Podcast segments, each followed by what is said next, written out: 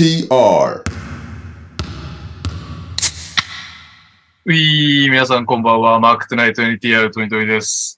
先週はワールドカップを観戦しながら X のスペースオンリーで言いたい方で言ってましたが、今週はあの男が沖縄から帰ってきたので通常配信に戻ります。えー、あれ？ティッチやってる？今配信しました。まだまだそんなに来てないですけど。はい。えー、投稿です。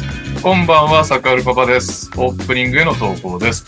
やったぜ、日本代表パリオリンピック出場権獲得おめでとう。えー、オーストラリア戦の前に発行人から出る前に分けることを考えるばかいるかよとビンタされ、それからは120%いや200%信じて応援しました。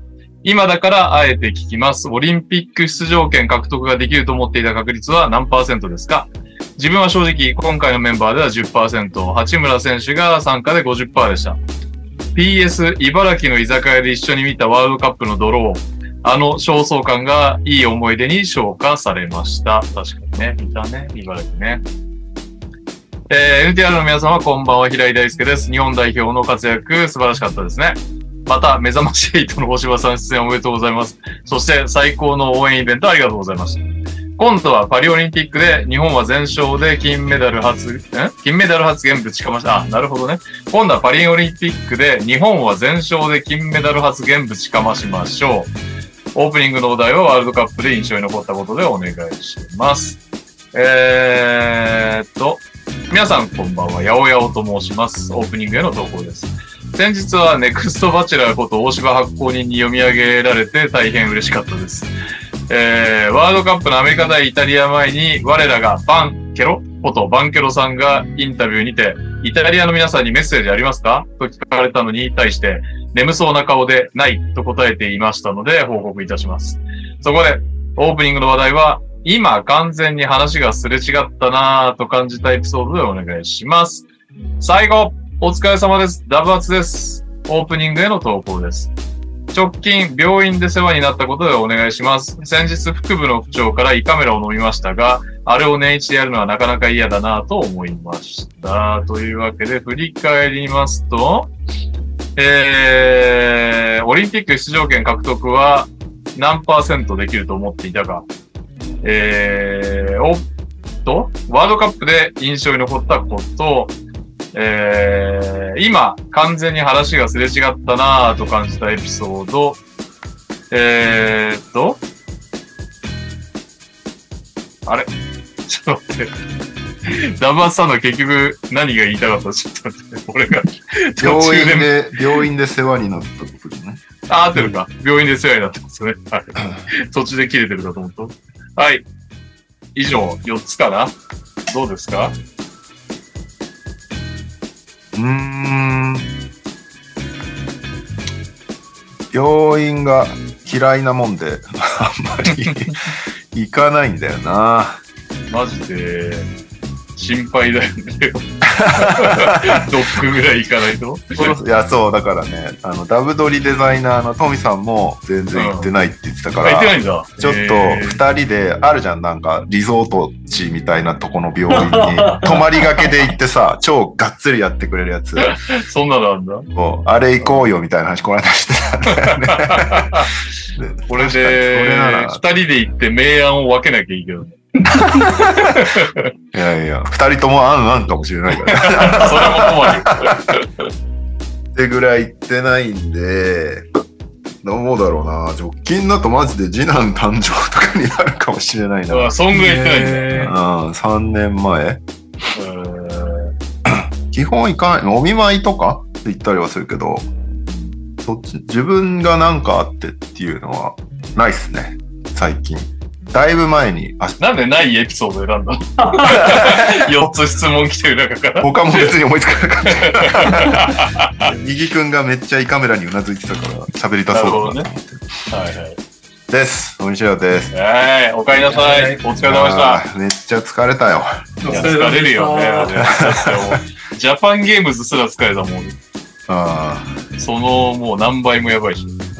あ。何日、何日ぶりの家？えーっとね、16? 16日ぶりうんお盆。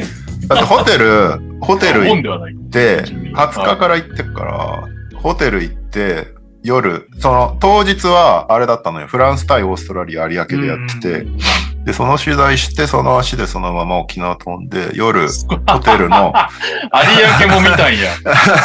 見たいじゃん、オーストラリア、フランス。すげえ。で、こう、お オーストラリア、フランスさ、面白いし、なんかコメント取れるならいいなと思ってミックスゾーンで待ってたんだけど、全員スルーしていくっていう。一人も立ち止まらないっていうのが。ああ、あれと試合だっけ？そうそうそうそうそうーしかもあれだけ気合入ってた2カ国が両方ね、う。調子グリーンもなんかちょっと怪我しちゃって、うん、レフリーがね、まあ、全然ハンドリングできてなくて、あれちょっとね、問題として、あのーあげたい、JBA に。まあまあいいんだけど、それ終わって直接沖縄行って、ホテル夜中フロントに着いて、大西ですって言ったら、あ、15泊ですねって言われて、そこで一回心が折れた。15泊って。すげえわ、15泊って。いやー、まあまあでも、充実感はありましたよ。やりきった感ね。やりきったね。うん今、今疲れがものすごく来ている。後でたっぷりその話を聞かせていただきましょう。じゃあもうひお一方お願いします。あの、自分じゃないんですよね、病院、最近。子供なんですよね。あまあそうだよねうん。あのー小児科に、まあよくお世話になっていて。で、すごいね、あの、無料なんだよね。ああ、そうね。まあ、区によってだけだと思う。そう。俺の区はね、あのーちっちゃい子の診療代金及び薬代、うん。ただっていう。のうちも中学まで確か無料だった。うん。であれが慣れなくてね、病院、病院行ってお金払わず帰るっていう。はいはいそっか。うん。で、薬もさ、処方箋もらって、あのー薬局行くじゃない。はで、呼ばれるじゃん。で、なんか、なんとかかんとかで説明されて、はい、じゃあこちらですね。はい、お大事にって終わるから、うんうん。あ、おか、あ、そっか、お金いらないんだ、みたいな 感じになって、い。そっか、薬もただなんだ。どうだから、まあ、ありがたいことですけどね。まあ、なんか、なかなか慣れないもんだな、という。うんうん。自分で言うと、直近はコロナかもしれないですね。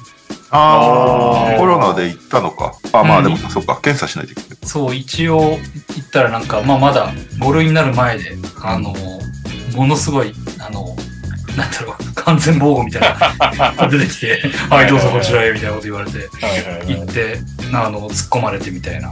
うんうん。なかなか、あれも大変でしたけど、でも、でももらえるのは結局普通の風邪薬っていうね。結局ないからね、特そうい。結局自力で直してくれっていう。そう。あの、ちゃんと食べ物を食べて、栄養あるもの食べて寝てくださいっていう、うんすごく当たり前のことを言われて終わるっていう 感じで、なかなか不思議でしたけど。まあ、あれですね。日本の医療、医療というか保険制度は非常に優秀だなと、素晴らしいですよ。はい、思いました。ミーキです。よろしくお願いします。いえいえ。まあなんかそういう赤ちゃん系も助かる、赤ちゃん系っていうか子供系も助かるけどさ、あれが一番やっぱりコロナでニューヨークでバタバタ人が死んでく映像を見た、運ばれてく映像を見たときはやっぱり、なんだかんださ保険制度ってやり玉にも上がるじゃん。財政苦しいっつって。うんうん。まあだけど、ないとああなるのかってちょっとしみじみニューヨークそうだよねうんアメリカでさえああなっちゃうんだから。まあ、アメリカが一番保険制度やばいんだけど。うんそうだよ。オバマケアもね、できなかったわけだはい。そんなわけで、レオさん改めてお疲れ様でした。お疲れ様でした。いや大変やった。あのーもちろんワールドカップ現地で見た話もたくさん聞きたいんですが、いろいろね、そのなんか取材大変だったネタとか、こんな人あったよとか、そっち系をも聞きたいですよね。ニュースの前に。こんな人あったわ、めちゃめちゃいっぱいあるな。もまあ、まず、とにもかくにも井上先生よね。うねすごいねあれね天下の。スラムダンク。の井上武彦先生。まあ、試合、日本戦いらしてて、で、あ、来てるなっていう感じは、ここ見て分かったんだけど、うん。まあ、初戦は確か、特になんかこっちから声かけていくことしなかったんだけど、2試合目かな、オーストラリア戦かなんかかな？の時に、こう、で、ちょうど先生が、こう、帰ってく動線が、俺のこう、たまり場だから、うん。こうやって見上げてたら、向こうが気づいてくれて、すごすぎるな。で俺は先生見てたんだけど、先生帰ってくるなっつってこうやって見てたうん。ら、先生が、ああみたいな感じで気づいてくれて、えで、こう、笑顔で握手してくれて、えー、すごい。それで頑張りましょうってお互い言って、まあ、日本がね、日本頑張りましょうねみたいな感じで、ちょっと、あれじゃない、レオの周りにいた人はざわついてた。え、なんで？井上先 そうそうそうそう。どういうことですか？みたいな感じで。みんなさ、割と俺が何者か知らない人たちの多い現場だったから、あー、うんそこそこ。そうそう、全然普段行かないところの仕事だからさ。そう。で、それで、徐々に徐々にあいつは何者なんだみたいな感じになってでその時は簡単に挨拶して別れたんだけど、フィンランド戦あ、そうか、オーストラリア戦じゃなくて、フィンランド戦であったんだ、多分、最初。うんで、やりましたね、みたいな感じで、こう、熱い握手を交わし、で次も頑張りましょう、みたいな感じで、で、ベネズエラ戦、ベネズエラ戦もあって、で、あれもめちゃめちゃ盛り上がったじゃん、やっぱり。あと、うんお大手だからさ。で、そこで、あと一緒、あと一緒って、二人でやり合って。で、その夜かな、なんか、飲み屋に顔を出しに行ったのよ。なんか東野さん、東野技術委員長うん。と、まあ、連絡取ったりしてて、で、なんか、いるからっつって顔出しに行ったら、先生もその場にいて、ー、で、そこで、割と、喋って、なん、なんもう時系列がむちゃくちゃになってきたけど、で、最後に、その、カーボベルで倒して決めたって時も、その飲み屋行ったら行って、めちゃめちゃ、めちゃめちゃ盛り上がった。すごいよ。東野技術委員長と井上さんと飲んだ。井上先生と飲んだ。あと、島田チェアマンもいたからね。そうそうたる。一言も喋る余地ないんじゃないか。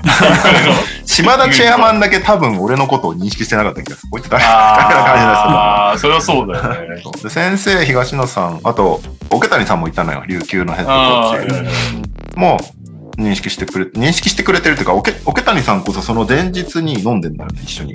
ああ、そうなんだ。そうでそれもなんかすごい話で、はいえっと、東野さんとひょんなことでちょっと連絡してたの。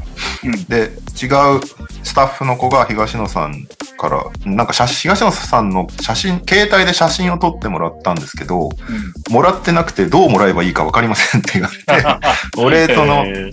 LINE とかで繋がってるから連絡して、うん。あの、写真欲しがってるんでもらっていいですかって言って送ってもらったら、その流れで、あの、大西さん今どこいるんですかって言って、なん。か今からホテル戻りますって言ったら、あじゃあ着いたら連絡くださいって言って、東野さんの、と、と部屋飲みしたのよ。学生かのように技術委員長と部屋飲み。で、行ったら、お桶谷さんがいて、そこで、えー俺は桶谷さん、なんかお互い知ってるけど、はちゃんと話すのは初めてだったんで、はい初めましてして、うん、そう。で、そこで結構、いろいろと熱い語り合いをしていただき、え桶谷さん言ってたよ。ダブドリで琉球扱ってくださいよって。ーいや、何回も断られてるんだけど。言った、言った、言った。何回もポシャってんすよって言った。でも仙台の時に D2 なのにああやって取り上げてくれたのをめちゃめちゃ嬉しかったみたいで。おーありがとそうれをずっと言われた、あの夜。おーマジで？うよん。なんで、まあそういう感じで、なんか毎日すごい人たちに会ってましたね。すごいね。てか、それはま東野さんね、うんちょっと話の腰折って悪いけど、首つながってよかったね。あ、ああ、そうね。東野さんは。ピンチもいいとこだったろう本当だよね。トム就任の時もね、めちゃくちゃ言われてたもんね、結構ね。いや、だって、あれだけ大型化が必要だっつってね、田中大輝ポイントガードだっつって、だまあ、2大会連続でポシャって、ホーバスだ、スピードだってやって、そりゃずっこけるよね、周りはね、普通は。それで結果だ出たからね、すごいよね。ああ、本当持ってる。うんなんだかんだだから結果出しまくってんだよね、東野さんの経歴って。オリンピックの時もみんな 3x3 もさ、突破してるじゃん。3x3 もああの人あれなんだ。みんな出してるからそうなんだ。全カテゴリー見てんだよね、確か東野。すげえ。やっぱりすごいなと思いましたね。あとは誰あ全部終わったら掘ったら面白そうだよね。今はなんかそうね。言えないことが多そうだけど。あの人めちゃめちゃ喋ってくれるからね。あ、そうだね。え、選手とかコーチはそこまで実績ないでしょ？あんの？あんのかな？レバン、レバンガでコーチやってたと思うし。選え、ラカミとかでしょ？出番がつうか。あの、死に、死にかけの。っかそっか。あとだって3円もコーチしてるよね、確か。選手時代のあるスタッツとかまではちょっとわかんないけど。うん。ちょっと面白そうだよね。面白い話はめっちゃ眠眠ってそういや、だよね。絶対あるから、いろいろ落ち着いたら行った方がいいよ。JBA の人じゃない時期に行かないと絶対面白い話全カットと思うけど。とりあえずパリまではやってるだろうからね。うん。いや、当然そうだよね、このペース。うんその後どうするかはきっと。あとは、なんだろうな。だ中継で来てる人たちとかとも、毎日会うから結構仲良くなったね。うーん。ああ、なになにタレントさんとか。あ、そうそう、カメラマンさんも含めて、あと、なんか、エブリンとかはさ、ダブドリで表紙の時にいたから、ああ、そっかそっか。結構覚えててくれて、めちゃめちゃこう喜び合ったりしてたし。はいはいはい。もはや、松木安太郎枠を 完全に確立しつつね、評判いいよね、エブリンさん。あと、あの、まやちゃんも来てた。今今や。出た。出た。イカ、イカ飯、イカ飯おかき初日にくれて、めっちゃうまかった。100個持ってきたんですって言ってた。あと、澤部さんとか、あら、あうら、ーん。すごい。なんか何かと知ってもらえてるのが嬉しかったな。すごいね。からうん。まあいろいろ出たからね、こここの1年ぐらいで。バスケ絡みの芸人さんでは一番売れてるもんね、澤部さんね。そうだね、そうだね。番組も持ってるし、あ、そっか。バスケファイブやってるのか NBA 芸人とかも前の放送やってるよね。確か。そう。まあ、あと、あれなんだよね、なんか記者として行ってないから、記者勢とあんまり合わなかったのが、ちょっと寂しかったけど、でもなんか、ま街中歩いてたら宮地さんと小永林さんと遭遇して、えー。しかもなんか決めた後とかだったから、なんか、あの二人って行動を共にする仲なんだ。なんかいまいち誰と誰が誰とか分かっていやたまたま一緒にいたのかな？なんかホテルの出待ちみたいのがさ、あの、代表がアリーナから帰ってくるみたいな感じで、はいはい道がもうごっちゃんごちゃになってたのよ、ホテル前。で、はいそれをなんとなく撮影したり見てたら、宮地さんたちもいてって感じ。でも確かに二人でいたな。なるほどね。そうか、メディア系の人たちとあんまり会ってないかな。ちょっと挨拶した程度。で、向こうが記者席に向かって歩いてる中、俺はめっちゃインカムとかつけてさ、制服みたいの着て歩いてるから、何してるんですかみたいな感じ。JBA の人たちもなんかきょとんとしてたからね、最初俺が来た時。はいはいはいはい。その、本部みたいのがあってさ、アリーナの中に。その仕込みから、仕込みの段階から言ってたから、試合が始まる前。照の照明つったりとかさ、そういうの段階から入ってたから。で、アリーナの本部行ったら、一応広報の人たちがいるのよ。うん。で、みんな俺の顔見てきょとんとしてる。何し、何しに来たの？みたいな。記者じゃない。通訳。通訳。通訳？本当はあ通通訳。訳っちゃ通訳。あ、そうね。なん、土井家そうから、レオさんそもそもどんな仕事してたんですかって質問来たんですけど、演出？バスケットボールの試合って、バスケが行われてる以外の演出要素めちゃめちゃ多いじゃん。音楽流れたり、ダンサーが出てきたりとかさ。あと今回は NBA みたいにハイプクルーって言って、なんかチアリーダーじゃないんだけど、あの、わーって出てきて、お客を盛り上げる人たちいるじゃん。なんかバスケとかしたり、うん T シャツガン売ったりとか。うん。ああいう人たちを使ったのよ、今回。でそういう演出方面の演出家チームが、今回チェそう、チェコの人たちだったの。こえこで指示が全部英語で来るから、その通訳を。ー、チェコ人の英語を通訳したんですね。そうそうそう。前回のオリンピックと似たような感じなんだけど、オリンピックの時は本当に、あの、あのコートサイドのとこ座って、インカムつけて言ってることをただ通訳してるだけだったけど、今回は本当、フロアマネージャーみたいな役割で、通訳しつつ、あの、急出ししたり、ダンサーさんに、あの、もうご暗転5秒前ですっつって、すごいね。で、暗転したら送り込んだりとか。で、まさかにここに、まさかここで演劇のキャリアが生きて そうそうそう。すごいのよ、今回だから。演劇のキャリアと、えっと、バスケのキャリアと、あと、ハーフタイムショーで2回ぐらい、マーチングバンド来たのよ、沖縄。だからなんかもう全部全部盛りだったんでそうそうそうす。っていう感じで。記事は書かなかった？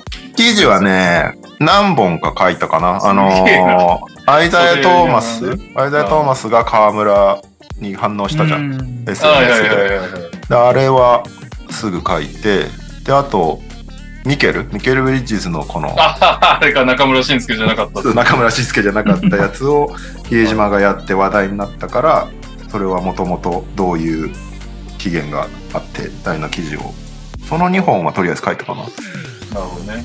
あとはもうあの結果ページの更新を夜な夜なやってうわ大変。一通り試合終わってホテル帰ってベッドでその結果ページとか順位表とかのページを全部更新してからコンビニ行ってお酒を買って海辺に散歩するっていうのが毎日のルーティ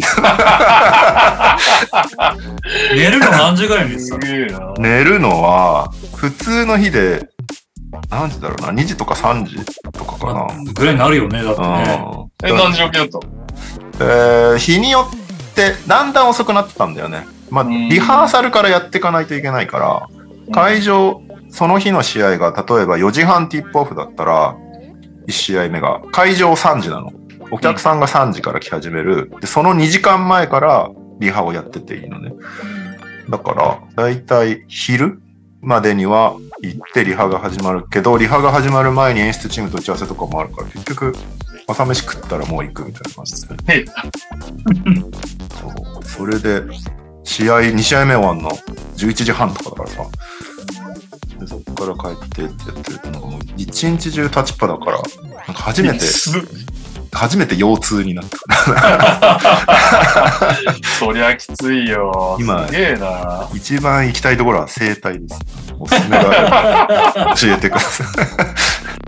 えーすごいですね。まあでもだから面白かったよ。結構本当コート横にいるから。まあだからご褒美みたいなもんだね。インコ先生に会えたのね。うん。そうね。そんだけ働いてそうね。かも。まあでもだからいろいろそういう奇跡みたいなのはあったよ。うん。あと、あの、あ、そうだ。森環奈ちゃんとも結構話せて、馬場君の奥さん。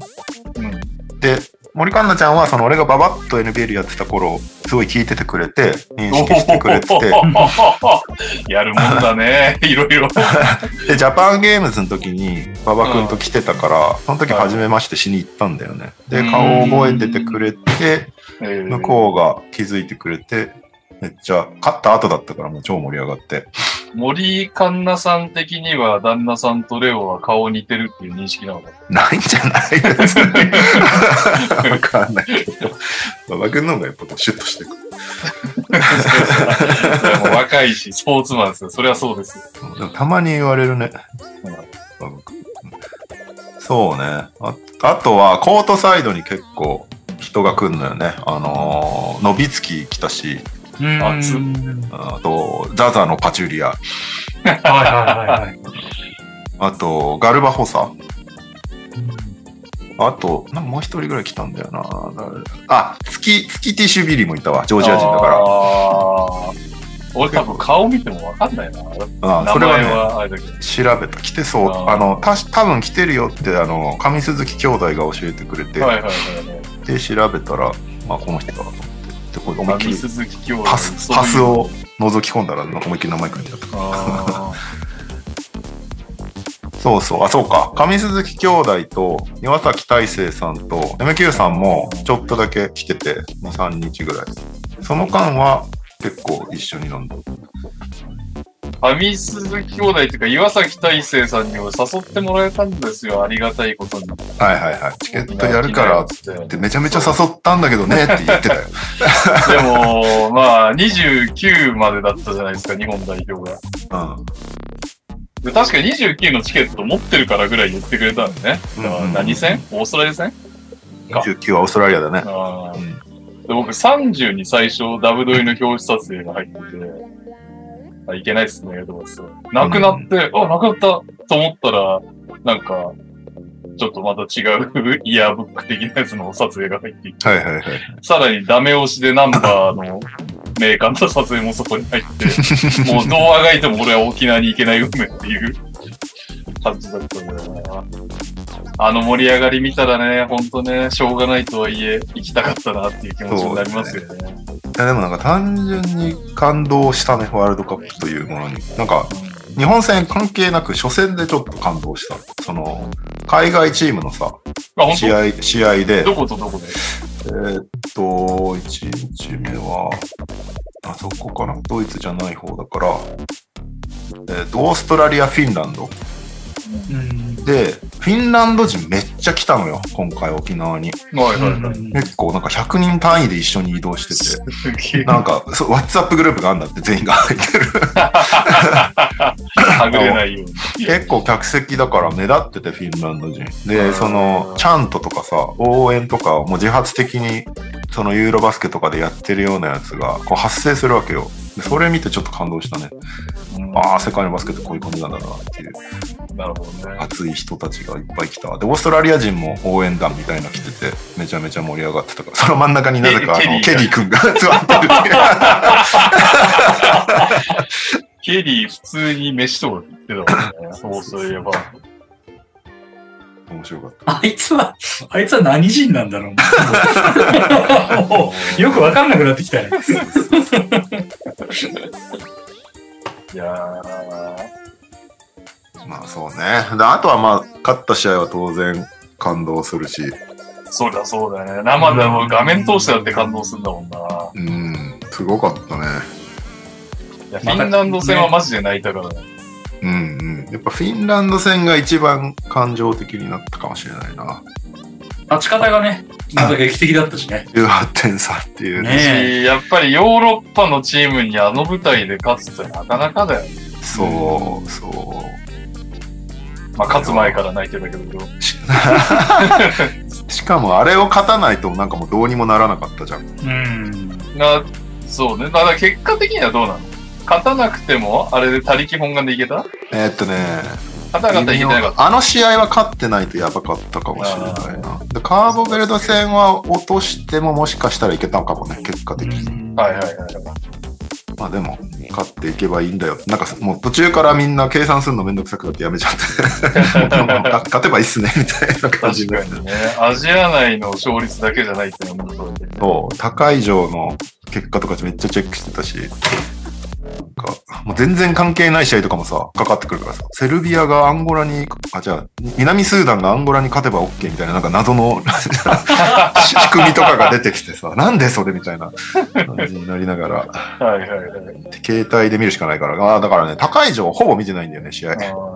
てか、そもそも論でそんなにわけわかんないレギュレーションにしたら盛り上がんないっていうことをちょっとカキバには考えてほしいよ。そうね。アジアで勝ち星が、とか得点差で決まるとか、わかりやすくしてもらわないと。そうそう。ちょっとね、不思議な仕組みになっちゃうからね。勝ち点多いのに順位下みたいなのがあり得たからね。そういうことだよね。まあでも何も気にしないで結果的にオーライだったんでよかったですよ。やっぱいいね。選手たちのな選手たちもすごい近くで見れるし、コーチの熱さとかも見れるし。逆にあれか、取材で入ってないからそんなにいつもよりは選手たちと喋ってない。そうそうそうそう。だ選手たち全然試合後のミックスゾーンとか、あのーメディアの席、メディアのワークルームとかに入れないパスだったから、うん、なるほどね。で あんまり選手とほぼ話してなかったけど、うん。まあでもなんかたまにすれ違うみたいなのはあったけど、話聞きたかったなっていうのは、それはちょっと心残りだけど、それよりもこんな経験ほ普段できないからそっちを優先したって感じ。うんまあそうだよね。うちらのその演出チームの控え室がドア開けて向こうゴミ出しの方に行くと選手のロッカールームも前を通る仕組みになってるの。で、そこは一応行けることになってるんだけど、なるべく行かないっていう風になってるのね。で、ご最後にゴミ出しするときだけ行くんだけど、もう最後の方俺、日本戦の後率先してゴミ出しをするっていう。そうすると、選手とすれ違えるから、うん。なるほどね。まあ渡辺選手とも目が合ってグータッチしたりとか、あとコーチ陣に感謝を述べたりとか、そういうのはいろいろできた。で、なんか最後まで馬場君に会えなくてさ、あ、そうなの？そう意外と。奥さんに。会えたの？と会えなくて、その挨拶すらできてないのがずっと心残りだったんだけど、最終日、まあ、帰る日、朝起きたらまず飛行機も1時間前で無理だってなったのね。で、飛行機遅らして、け空港行って、まったりしてたら、帰る日本代表が入やってきて、で、わーってなって、その飛行機に乗り込んでいくときにちょうど馬場君に話しかけれて、よかったっていう。最後にこれでやり残したことはない馬場君っつって、おめでとうっつったら、飛行機乗り過ごがの乗り過ごしたんすか？っつって言われて、俺のツイッター見てた。いやーいろいろ良かったですよ。やって良かったっていうのは間違いなくあるな。疲れたけど。あーいや、疲れ違う、お疲れだよ、ほんと。十、いやー、すごいな。まず、やっぱり2週間こ、2週間以上も拘束される仕事ってあんまないもん。そうだよね。か家族にまず感謝だね。いやー、感謝っていうか、俺、お同じ仕事もらわないからあれだけど、OK 出るんかな やめなさいって言われそうで。行くまで毎日のようにこう謝ってたからね。ね。毎朝、だからビデオ通話をして、ああ、そうだよ子ね。供、子供たちとね、うん。なんでおらんのみたいな感じになるか私、まあ、まあ言ってもね、説明しても難しいもんね。海外行ってるようなもんだもんね。ら。まあそうだよね。うん、国内なのに。と帰れないからね。海外旅行も2週間以上行かないもん。確かに、確かに。ネブラスカだって5泊ぐらいで帰ってきた。そうだよね。そうだよね。ああ、面白かったですよ。すごい。まあでもなんか沖縄はやっぱバスケすごいね。めっちゃ人来てたんだよね。うん。毎日。毎日。5000人以上は来てたんじゃないかな。なんか、こんな試合誰が見るんだろうみたいなマッチアップとかも、ちゃんとお客さんいて、まあうん招待してるなっていうのは結構あったんだけど、ああ、ミニバスの子たちとか。そう。そう、4階席とかめっちゃいっぱい子供たちいたりとかしたから、うん。そこでかさ増しはしてるにしても、なんかちゃんとやっぱりお客さん入って盛り上がってたから、結構高い場だと、なんか全然入ってないみたいな日とかあるみたいで。あ、渡辺選手のツイートで明らかに客は増えた。めっちゃ増えた。ああ、やっぱそうなんだ。最初記者会見でトムさんが言ったんだよね。はいはいはい。あの、売り切れって聞いてたのに、ベンチ前のそのビップ席みたいなのガラッガラでさ、めっちゃいい席で、しかもなんかさ、その、わかるじゃん。フィバーが取ってるっていうのは。ってういう想像をする人数じゃなかった。よね。めちゃくちゃ広大なエリアがそうそうそう。コートサイドとかも人いないしさ、うん。なんか、なんだこれみたいな気持ちに、あれは選手たちになっちゃうよね。まあ、そうだよね。うん。で、結果言ったら、当日券が出るようになって、多分、ラッキー T シャツが入るそっからよし沖縄行こうって人はあんまりいないと思うから、もともと4階席とか買ってた人たちが、もしかしたらそれ狙って買ったとかはあるかもしれない。まあでも本当 フィンランド戦以降はもう本当に一体感がすごかったですね。DJ の人とかもすごい。それはそれでいろんな戦いがあったんだけど。どういうこと？いや、日本側はどうしても日本風にやりたいけど、チェコ人はこう世界大会としてやってるから、ああ。そこの折り合いをどうつけるか。え、それ例えば音楽の種類音楽。のかけるタイミングとかさ。で、あんまりこう日本びいきになってはまずダメなのね。ああ、なるほど。国際大会だから。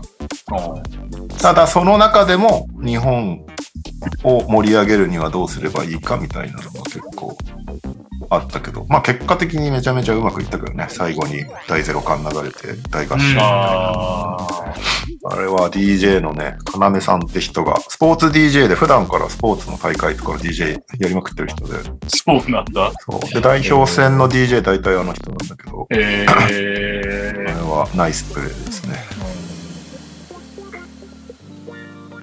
あ、服部でござるさん、そこからチケット取れました、笑いって入ってますね。うーん。うーん。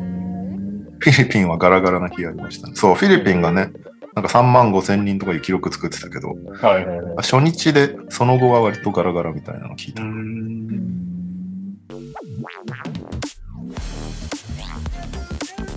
第ゼロ感って合唱するような曲だったんだっけ？あの、おーおーおーのところだけ音切って、なるほどねして、また上げてみたいなやつ。すごいよね。一気にみんな歌える曲になったから。確かに。そうね。世界が終わるまではではこうはならなかったね。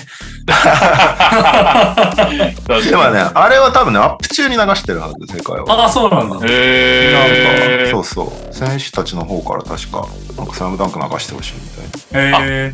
選手たちも上がるんだ、未だにやっぱり世界が終わるまではとか聞くと。すげえな。でもそこは OK なの。各国言ってくんの。自分たちの曲流してくれみたいな。うんでそれで、こう均等になるように流してへる。ーなんかいろいろ良かったよ。なんか沖縄要素も入れつつできてたし。いうんや、いいもの見れましたわ。いや、結果的に最高に羨ましいですね。まあ、いいしって言えば、あのね、右さんがいつもより辛口3割増し、5割増しぐらいだった。それが聞きたかった。放送聞けなかった。先週の放送。それぐらいじゃないですか？ね、もう副音声で言いたい放題言ってまし言たよね。いたい放題。えもうスペースだから消えるだろうっつって。それはちょっとね、聞きたかったですね。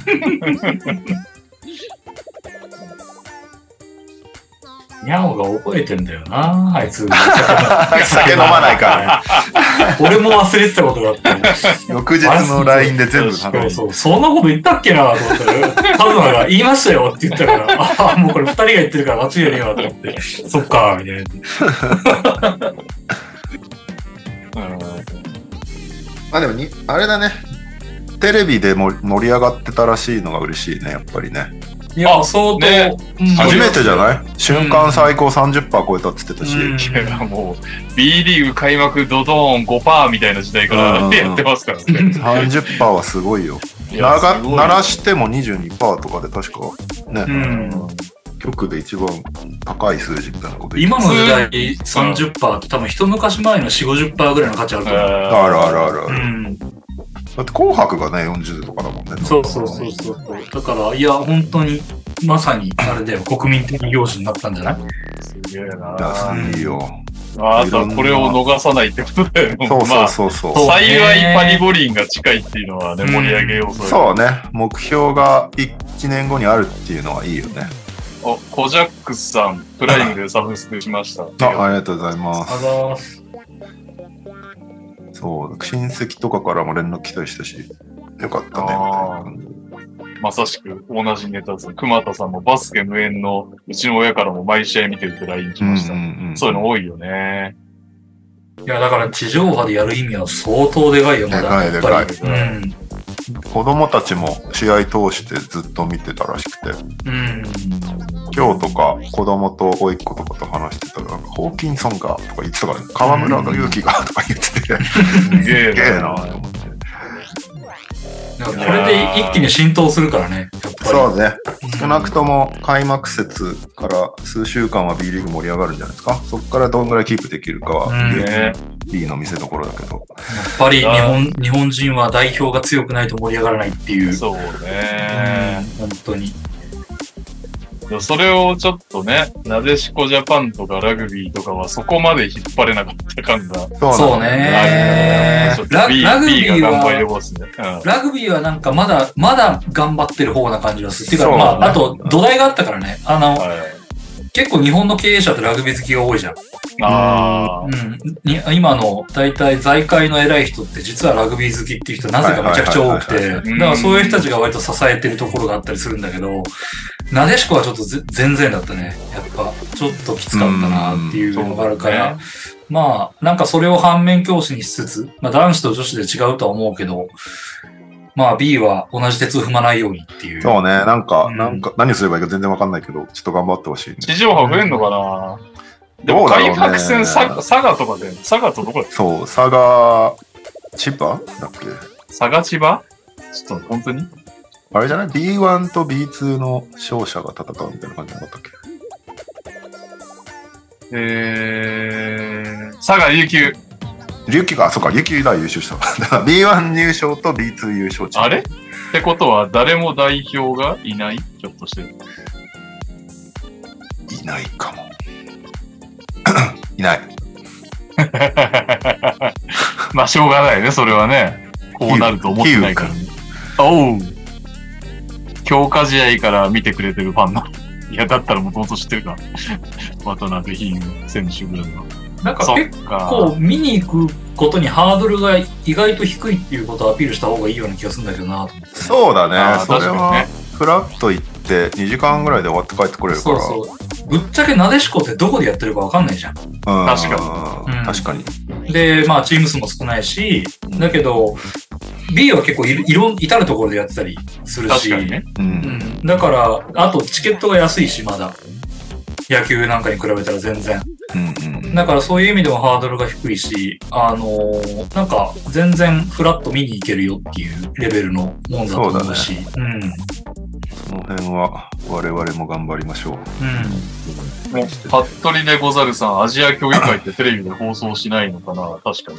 メンバー全然違うけど。うん日本代表はやるぐらいになってくるとちょっとありがたいですけどね。ね。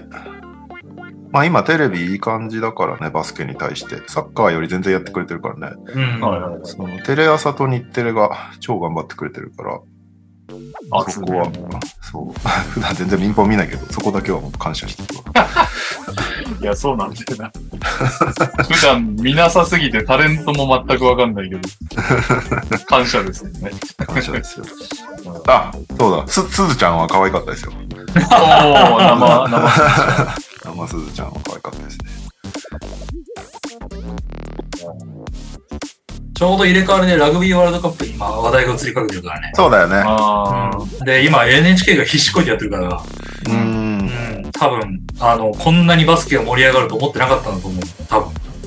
だから、それに負けないプラス乗っかってやれ的な ものをはい。すごいグイグイ感じるんだけど、はい、バスケ終わりました、次ラグビーですみたいな感じで今やってるから、なんか、まあ、それに負けずにっていう感じかな。ラグビーはラグビーで面白いんだけどね。そうね。で、あれも結局代表一回盛り上がしたか。かららね。ううん。ん。ね。一回盛り上がったって実績あるから、あ楽しかったよね、また見に行こうみたいな。うん。ななりやすいはずだから、うん。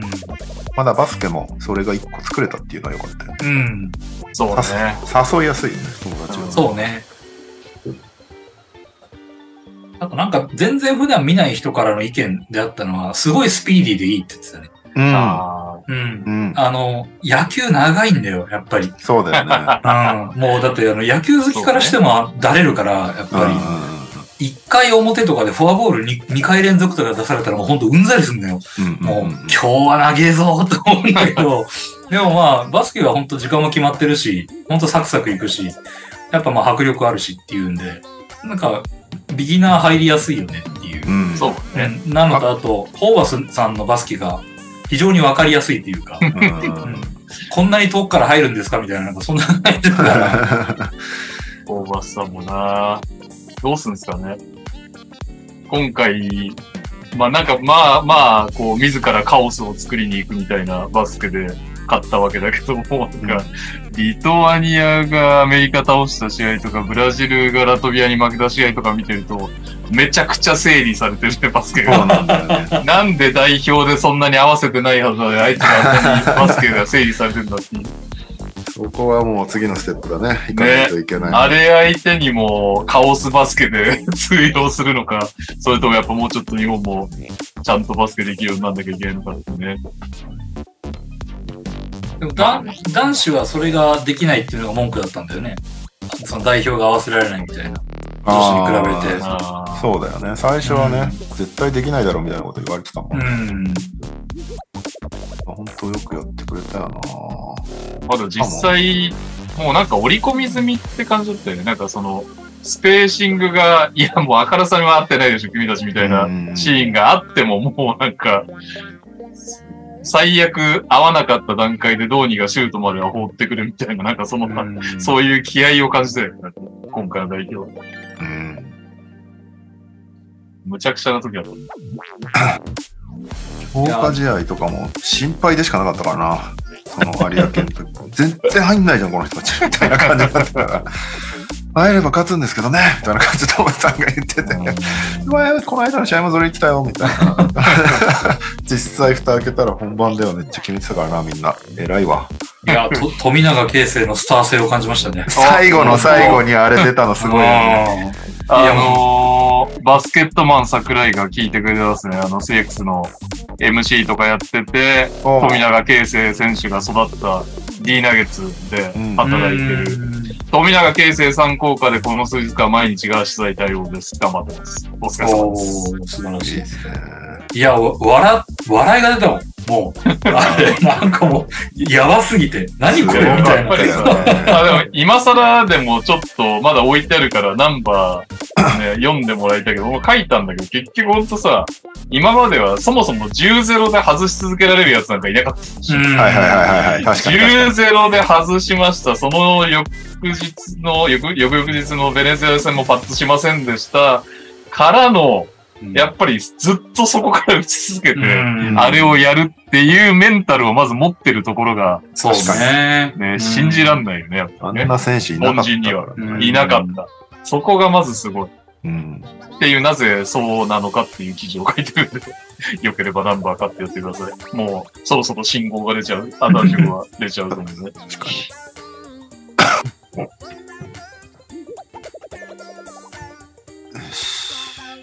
では、いきます？ニュース？はい。今週のニュースと言っても、結局まだワールドカップの話なんですけど、はい。まあ日本がパリ五輪出場決定っていうのはね、おめでたいんですけど、他のグループも一応さらっときましょう。もう決勝ラウンド始まって、今ちょうどね、イタリアとアメリカが始まったんだけど、試合。えーグループ A 突破したのが、ドミニカ共和国とイタリア。で、ドミニカは3勝0敗で2次ラウンド行ったからね。で、アンゴラ、フィリピンが、えー順位決定戦に回る。グループ B はセルビア、プエルトリコ。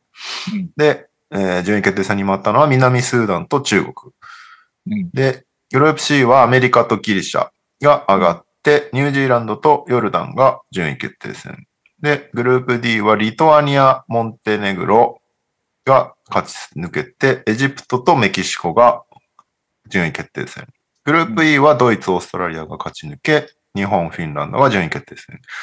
グループ F はスロベニア、ジョージアが勝ち抜け、カーボベルデ、ベネズエラが順位決定戦。で、グループ G はスペイン、ブラジル、ブラジルすごかったね、が勝ち抜け、コートジボワール、イランが、えー落ちました。はいでグループ H はカナダ、ラトビアが抜けて、まさかのフランスがうん敗退っていうね、フランス、レバノンが落ちるっていうはい。感じで。すいません。ちょっと今タイミング悪いんですが、流れる前に。ジジジ24さんが、はいティア1のサブスク1個をレオ大西のコミュニティに送りました。あ、ありがとうございます。このチャンル。ネルで初めてのサブスクギフトだそうです。ありがとうございます。ありがとうございます。ありがとうございます。なんか知らん人にサブスクをギフトできるシステムです。なるほど。はい。で、はいえーっと、まず先に順位決定戦の方をやっとくと、えーっと、結局 A、B のうん。3位、4位が、はい次のグループになるの、うん4チームで。で、南スーダンが3勝2敗で1位。で、フィリピンが2位、アンゴラ、中国っていう順番なんだけど、南スーダンってすごくて、まだ国ができて12年ぐらいしか経ってないの。で、ここの会長がルオル・デンなのよ。まあ、そうだよね。そう。んで、デンさんが資材を投じて作り上げたチームなんだ。そうなんだ。チームデンなんだね。そうそうそう。うん。で、コーチは、あの、元 NBA 選手のロイヤル・アイビー。で、選手は別にそんなにいないんだけど、NBA 選手誰かいたな誰だっけな？一人、忘れてたな。なんなんだっけな。いるんだよな。え、南スーダン？南スーダンね。えーっと、ウェンニエン・ガブリエル。うーん。レイカーズにいた。はいはいはいはい。で、あと一、時期は八村のライバルみたいな、そうそうそうそう。で、あと、カーリック・ジョーンズっていう今年の G リーグの MVP が入ってて、なんかお母さんかなんかが確か南スーダンルーツなんだよね。で、彼めっちゃ活躍してて、平均20点とか取ってんだよね。で、まあそういうめちゃめちゃすごいですね、みたいな。これでアフリカはアフリカでオリンピック枠争ってたから、南スーダンこれでアフリカ勢1位になったので、パリ五輪も出れるっていうので、大躍進なんですよ、こう国として。で、えーあとは、エジプト、ニュージーランド、メキシコ、ヨルダンの順番で終わりました。日本がいたグループ O は日本、フィンランド、カーボベルデ、ベネズエラ。で、グループ P はフランス、レバノン、コートジボワール、イラン。この辺のね、レバノンとかイランとか中国が勝つか勝たないかみたいなのをずっとこう毎日気にしながら。うん結果的に一番多く勝ったのは、まあ日本の3勝なんだけど、レバノンの2勝3敗なんで、で、得失点差もマイナス82とかで、日本はマイナス10なんで、多分、落としても大丈夫だったんじゃないかみたいな感じだけど、フィリピンが思いのほか全然来なかったね。1勝しかしてない。クラークソンは頑張ってたんだけど、っうん。ていう、なんで日本と、惜しい試合もあったよね。あったあったあったあった。うんだから得失点差マイナス21だからね、1勝4敗でも。なるほど。勝ちきれてねえな。そうそうそうそう。うん日本はそれができたからすごいよね。クロージングできるイメージ全くなかったけどね、日本代表。まあ、最後のカーボベルト戦もなんかこの、この溶け方見か見たことあるみたいなのが あったけど、最後ね、ホーキンソンがよう頑張ってくれたわ、あれ。いやいや30点差で勝つおじさんとして認識されてしまった。なんか、どなたかに責任取って頭丸めろって言われてたじゃん。言われてたね。もう丸まってるっていう。30点差おじさん。いいですね。パリでもやりましょう、30点差おじさ あちなみにあれ、ウィナーかけてたんだけどね。ん。あ、そうだ30点以上30点差 で30点差以上に。なるほど、なるほど。うんはい。で、2次ラウンドは結構熱くて、えー最終的にイタリア、セルビア、プエルトリコ、ドミニカ共和国が3勝1敗で並んで、うんで、最後に勝った方が上がるみたいなのになって、うんイタリアとセルビアが上がりましたと。はい。なんで、予選、で1次ラウンドはね、ドミニカ、タウンズとかめっちゃ調子良くて強かったんだけど、最後にこう連敗しちゃった感じだね。で、グループ J は、なんとこれね、アメリカがリトアニアに負けてしまって、うん1位リトアニア、2位アメリカ。で、うんモンテネグロ、ギリシャが敗退っていう形。なんか、最後ひどかったよね。アメリカ、順番にプルアップ3打ちましょうあれみたいな。なね できれば、アントさん打ってくださいみたいな。うんもうちそれょっとなんは負けるわとかしてよってか、まあ、うん全員ブラック3打てるのはわかるけど、みたいなわ。かるけどもだよね。あれはひどかったね。あとやっぱり、分かってはいたけど、オフェンシブリバウンド全然取られまくってたね。うんそうね。ああとあれか、リーブスがやられてくれたじゃないですか。そうね。いやーなんか初戦のメンモンテネグロも85、73でアメリカ勝ってんだけど、やっぱサイズ不足感がはいはい。これ弱点になりそうだなみたいな試合だったんだよね。それが実際敗戦につながるっていう。まあでも、リトアニアがむちゃくちゃすごかったっていうのもあるからね。なんかね。これは、まあ、出し尽くしましたけど、結果そう的に。そうね。だからアメリカがこれで危機感を感じて手こ入れしないといけないみたいな内容ではない気もするけど、うんそうね。まあでもリバウンドとインサイド、ディフェンスどうしようみたいなのは引き続きありますね。ちなみに今、アメリカ、イタリアがやってますね。やってますね。残り2分6秒、20対11でアメリカ勝ってます。俺はイタリア推しなんで頑張ってくれ。アメリカ人だけど。えー、グループ K は沖縄で行われたやつですけど、うんドイツ、スロベニアが最後に無敗対決をした結果、ドイツ圧勝で1位抜け。で、2位スロベニア。で、オーストラリア、ジョージアが敗退。うんオーストラリアピリッとしなかったね。しなかったねなんか惜しくなかったもんな。うん、うん。うんもっとできるはずだよなっていう感じで見てたな。ね。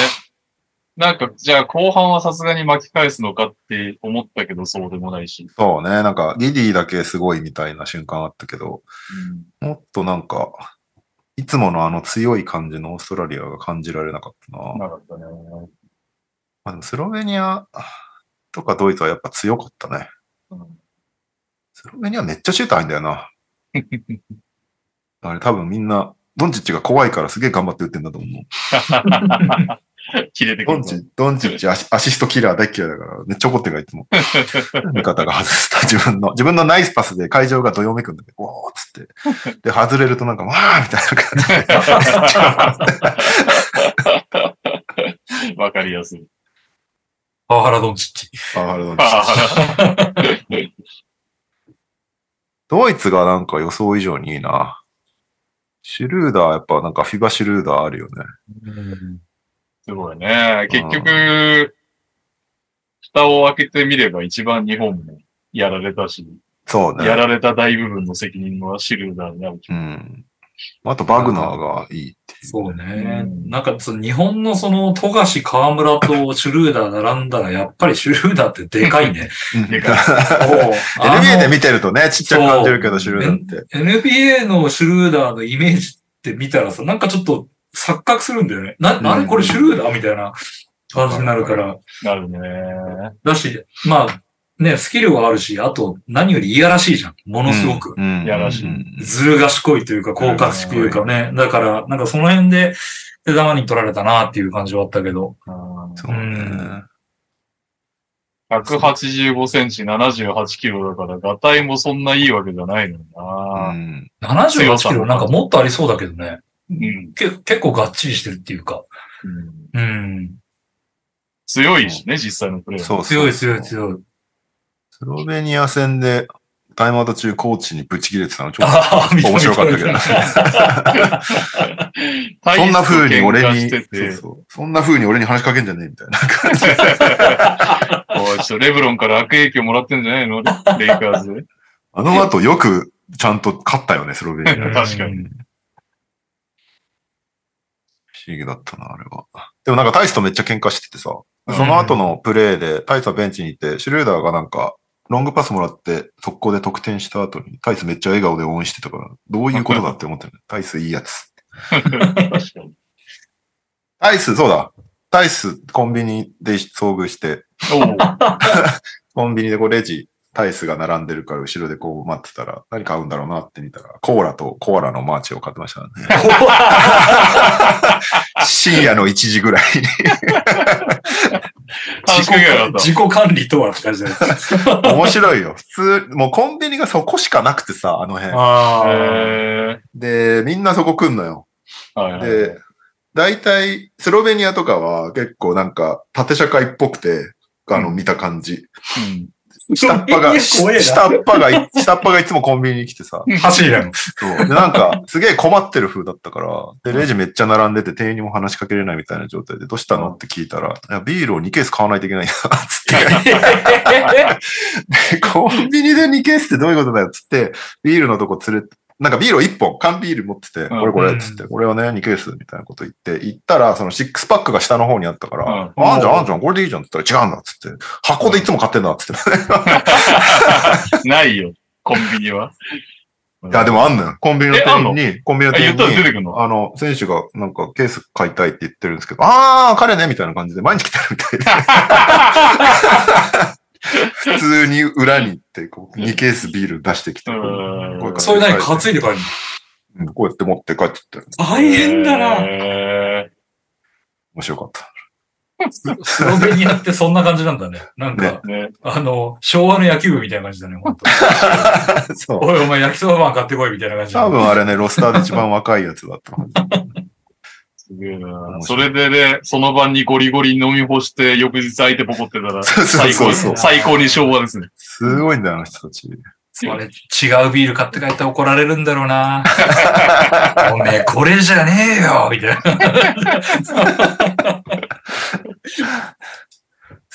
はい。で、えーっと、もう一個、グループ L が、ここも並んでたんですよね。3勝1敗で。カナダ、ラトビア、スペイン、ブラジルが3勝1敗で並んで、いブラジル対ラトビビア、スペイン対カナダっていうので、勝った方が勝ち抜けで、ラトビアがブラジルに勝ち、カナダがスペインに勝ち、勝ち抜いけた。やー、でもブラジル、カナダにを倒したんですよ。それすごいよね。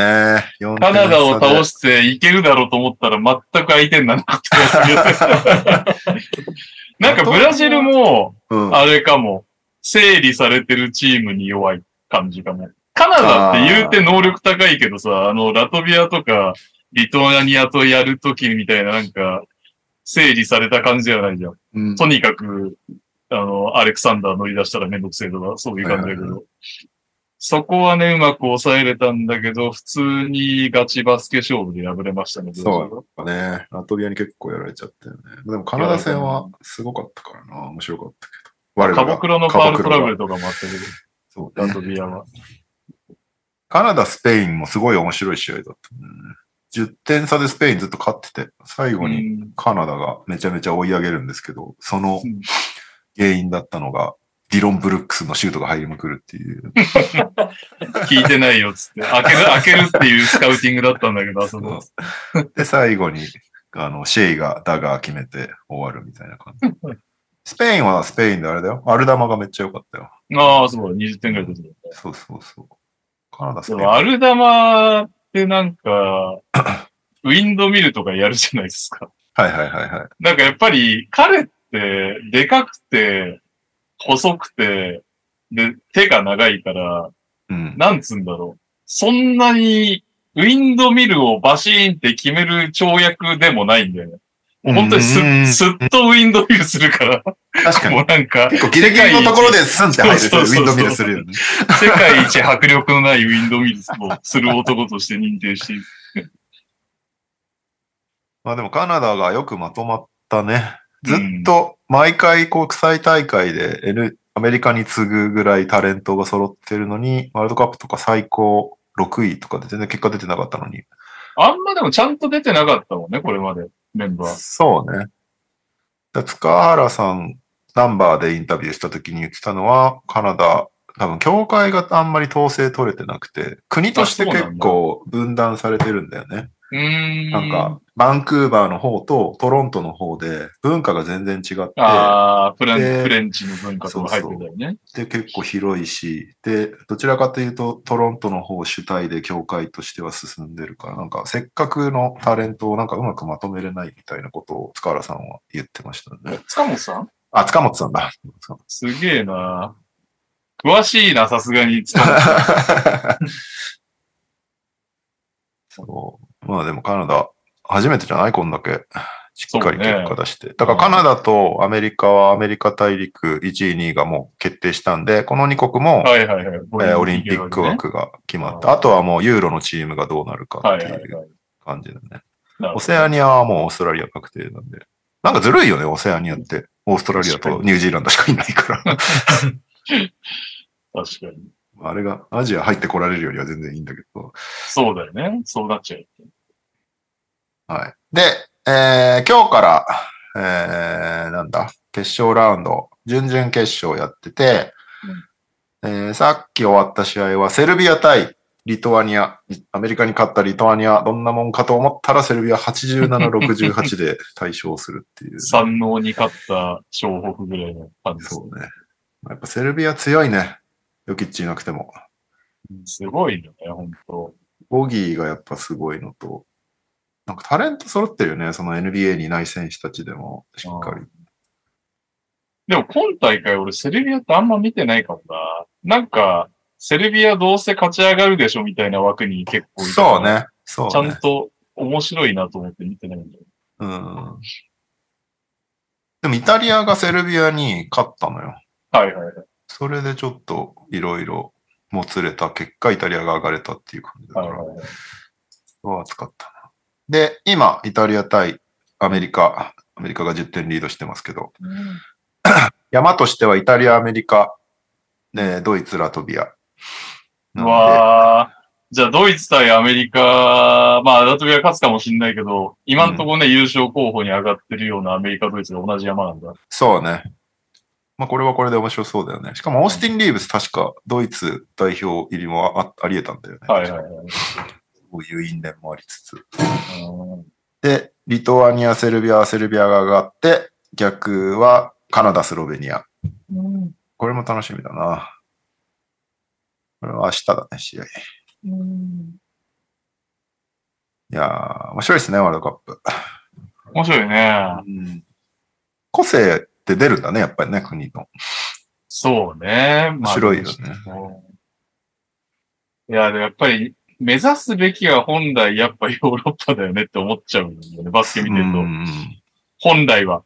あの、究極は。今もうパリ五輪でいきなりヨーロッパが打つのは無理だと思うんですけど、やっぱ能力が低いラトビアとかだって、リトアニアとかだって正直ハンドラーそこまで良くないじゃんまあシュート上手いなとか思うけど、まあそれこそさ、アンソニー・エドワーズの前でクロスオーバーしたら、もうすぐスティールされたりとかっていうレベルじゃないですか、リトアニアのハンドラーとかも。それでも勝てるっていう理由もわかるし、見てて。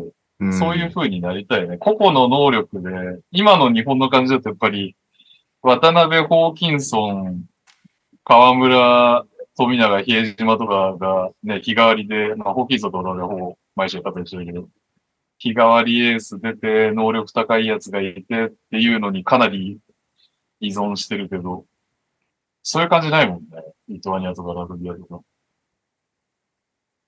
うんああなりたいっすね。あなりたいですね。遠いだろうな。でも1年間でできることっつったら、このカオスバスケの精度を上げていくこと。いや、あとはあれでしょ。もう、何を言われても来てくれっつって、八村選手を拝み倒すっていう。うんうんうんあの記事ムカつかなかった？あ、見出ししか読んでない。クリックしてない。うんひどいよね。いやー、日韓だっけなんだっけ？ニスポンチだっけな？どこだっけな？感じ違ったら申し訳ないからあれだけど。確かに。ああ、あれは失礼すぎるよね。全方面に対して。確かに。トムさんだったら質問されてわざわざ答えてるだろうに。で、トムさんの日本語あんな感じじゃん。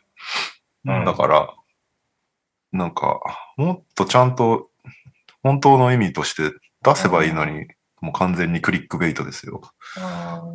いらないでしょ、あれ、今、バスケ業界に。まあ、いらないし、八村選手入ったら、結構課題が埋まるよね。そのディフェンスリバウンド取れないとかさ、うん。ホーキンソンがファールトラブル打ったら一瞬で終わるとか、1エンドとかさ、うんうんうんハーフで固まったら誰もクリエイトできないとか、その辺の問題を一人で解決できるからなそう八村選手は。来てほしいですね。やってほしいですね。もうね。なんつき、あれをよ、まあいいや。あれを読んで、突き放すってなんで思ったんだろうっていう、見出しに入ってたけど、確かに。全然突き放してないでしょって。ね、よくないですね。でもそういうのに狙われる対象にどんどん、ね、あの、去年だか一昨年の文春法とかもあったけど、今まで狙われてないいろんなスポーツ、そういうスポーツ新聞の、ね、そういう見出しの書き方とかにしてうも、ん。うん。そういう存在になったよね、バスケに。まあそうね。ある意味通用、通、なんだ、注目され始めてる、クリックベイトになるコンテンツっていうだけでもまあすごいことなんだろうけど。そうね。でもその辺はなんか、ちゃんと報じてる人たちが頑張ってカバーしていかないといけないなって思ったな、あれは。やっぱりだって、あの、奥さんとかに言われたもん。なんか、内村は、なんか、来たくないの？みたいな感じで。で、入れたくないの？日本はみたいなこと聞かれて、まんま、まんまその記事の印象になっちゃってて、もうやっぱそうなんだ。怒りを述べましたよ。なっちゃうんだよね、やっぱ一般層は。まあそうだよね。いやーですね。今後の、まあバスケのチームはね、自分たちでやることやってくれるんだけど、周りがしっかりとすることも重要になってくるね、ここからね。うん。バスケファン嫌だねみたいな感じになっちゃうと元も子もないからね。確かに。八百屋さん、渡辺を3番起用できるし、八村君も欲しいに決まってる。確かに。うん。3渡辺、4八村、5ホーキンソンは、ちょっとかなり匂いが変わってきますね。変わってくる。戦える感が。うん。あこれはそうね。並べて、お、勝てそうじゃないっていう試合が圧倒的に増えるよね。あ圧倒的に増えるね。間違いない。はい。という感じかな、ワールドカップは。あなんかあったっけ？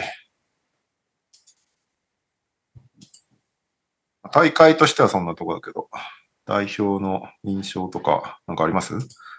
えどうですか河村くんすごいとか、比江島すごかったとか、いやー、まあ、その二人はすごかったね。すごかったね。うんもう、フィンランド戦、比江島無双みたいなので俺は泣いてたから、すぐに。前半の。そうですね。あ、そうそう、前半ね。あれで繋がったからね。うんあんなになんかこう、感情が表に見えないとか言われてた比江島が。めっちゃ吠えて点取ってると思って、それだけで結構涙ちょちょぎれるの。うん。だってね、チーム入りできるか怪しいぐらい言われてた時期あったわけだからね。いや、実際使われ方怪しかったよね。怪しかった。でう、んね、彼の代表歴を見るとさ、比江島だけが点取ってた時代とかもあるわけじゃん。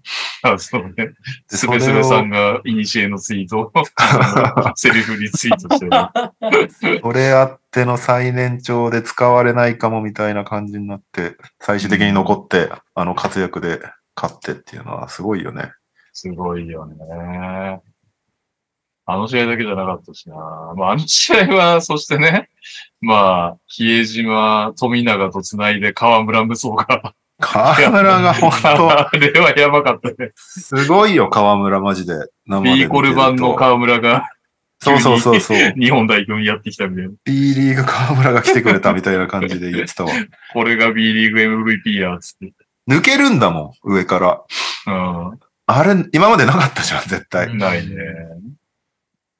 ペイントダッチできるの全部河村のおかげみたいなところあったからね。確かに。まあそうだよね。やっぱ、結構、富樫選手はどちらかっていうと、やっぱりシューター寄りに。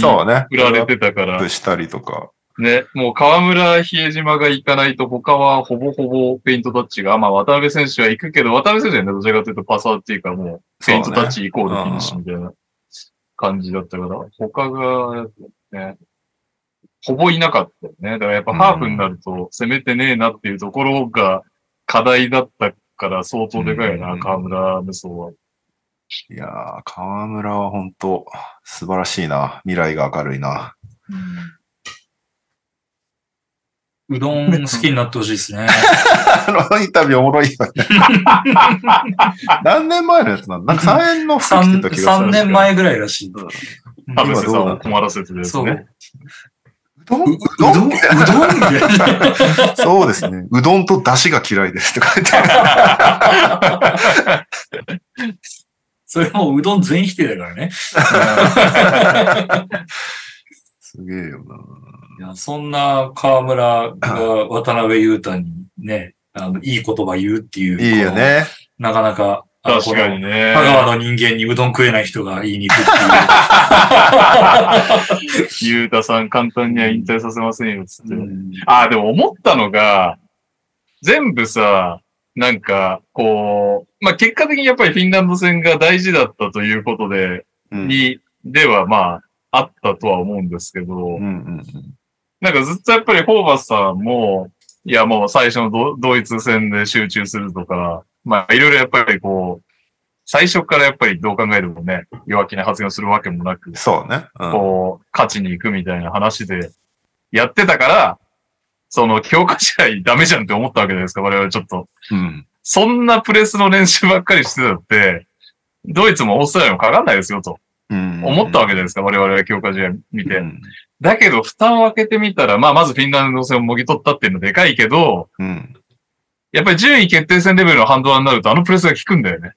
うん。だから、かなり、まあ、本当うまいなっていう感じだよね。その、すごくその、士気も下げない状態で発言はしてるけど、やってる対策は割と順位決定戦の奴らも かなり見据えたようなバスケをちゃんと持ってたっていうのがやっぱり作詞だなっていう。うん、確かに。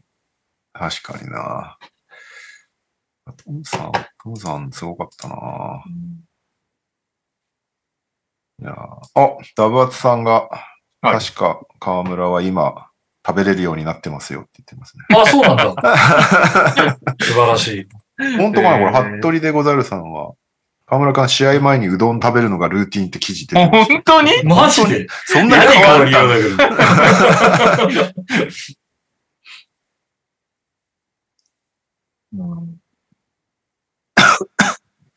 俺、うどん嫌いっていう人初めて見たかもしあんまいないよね。うん子供が一番喜んで食うのうどんだからね。確かに。れなんなら初期の初期に来るもんじゃん、まず。人間が。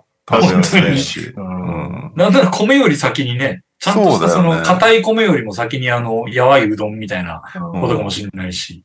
味もめっちゃ調整できるし。そう。確かに。なんなら私今日昼飯うどんですよ。っていうレベルの食べ物なんで。まあまあ、食えるんだったらね、全然そうね。よかっいいとたですね。思いますけど。四国人としては許せない。いやー、ちょっとね、なんか、ちゃんとしたうどんを食べてみてほしいなと思って。もう食ってんだろう、もう 食った上でじゃないの お母さんのうどんが致命的に美味しくなかったとかなのかななんだ怖い。それでも可能性あるからな。俺ハンバーグってまずいもんだと思ってたからね。それはお母さんの影響なんだ。そうそう。全然外食したら普通にうまかった。まあでも俺確かに初めて俺東京に来た時はうどん本当にまずかったから、関東は。あうんこんなもんうどんじゃねえと思ったから、だけど、もうあれから20年以上経ってるわけで。さ、で、さすがにね、うまいうどん屋も東京もいっぱいあるし、うんうん。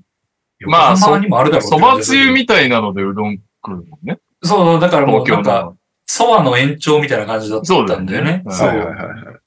だから、全然、そもそも料理が違ったからあれだったんだけど、まあでもね、今の時代はそんなこともないでしょうし。うん。うん。あ、同意けそう。福岡で絶対美味しいうどん食ってるでしょっていう。そこなんじゃない？あの、福岡のめっうん。ちゃ茹でてるうどんが苦手だったんじゃないの？ああ、うん確かにね。なんか、その四国とか、あっちのうどん食ったらめっちゃ腰寄ってうまいやんってなった可能性はあるよね。ややこしいのは福岡の人は、讃岐うどん嫌いなんだよね。えー、そうなんだ。あの、タモさんが讃岐うどん嫌いなあ、大言ってた。言言ってるよね。えーそう。あんなもんはうどんじゃないっていう そうなんだ。そう。うどんは柔らかいのがうどんであると。ああ、でも確かに、どちらかっていうとそっちのが本家なのか。なんか、いや、あれだよね。落語とか聞いてても、うどんは病人の食うものみたいなバカにし方をする。まあまあまあまあ、ね。あーなるほどねうんまあ消化に、まあ当然柔らかい方が消化にもいいだろうし。まあそうだね。古いというか、年食ってる人のね、まあそれこそタモさんの方がもうかなりのお年でしょ？うん。の人のイメージするうどんは、柔らかいうどんっていうのがあるのかも。タモさんがあの、あれよ、山梨の吉田うどんなんか食ったらもうぶっ倒れるんじゃないかっていう。もう、ゴム食ってるみたいな。山梨はね、ちょっとほうとうとか尋常、うん太さからして尋常じゃないも。うんん。あれはさすがに硬すぎると思う、俺も。確かに。つるつるいけないもんね。うん。あの、こう一生懸命噛みながら食べなきゃいけないから。ず、塗っちゃ塗っちゃみたいな感じで。そうそうそうそう。やめなさい。いいですね。ちょっいいとじゃあ。ですね。うん。服部でござるさんが河村くんのうどん事情にめっちゃ詳しいんだけど、河村くん、緊張してても食べやすいってうどんを褒めてますよ。いいえーあそうなんだじゃあ、だいぶ、なんていうか、収支がしたというか。ですね。そうなんですね。うどんとの雪解けが あったんですね。だから渡辺裕太とあんな仲良くなったのかもしれないしね。うどんがつないだ。うどんが繋いだ仲。そういう CM 作ったら売れそうだよね。引退させるわけないじゃないですか、つって。ほら、うあ、何、丸々うどん行きましょう、みたいな感じで。でうどんすすってるみたいな。いいじゃん、いいじゃん。確かにでも今後 CM 増える可能性あるよね。あるね。ホーキンソンとかイメージしやすい。うん。いや、だってヌートバーがそうなったしね、WBC の後ね。そっかう。ん。そうだそうだ。族の CM とか出てたじゃん。見るよね。街中で見るもんな、未だにヌートバー。あり得るね、これはね。うん。すげえな。だって、まあ、ヌートバーはそもそもアメリカにいるけど、うんホーキンソン、渋谷にいる渋谷にいるんだもんね。そうだよね。いくらでも呼べるでしょ、本当うん撮影に。いや、もう、っていうか、でも、すごいね。渋谷実力も、あれだけど、今までそんなに集客強いチームじゃなかったけど、これで田中大輝来て、ホーキンソン来て、ホーキンソンの株が勝手に上がって、うん。集客も相当いいんじゃない？今年渋谷。いいね、これは。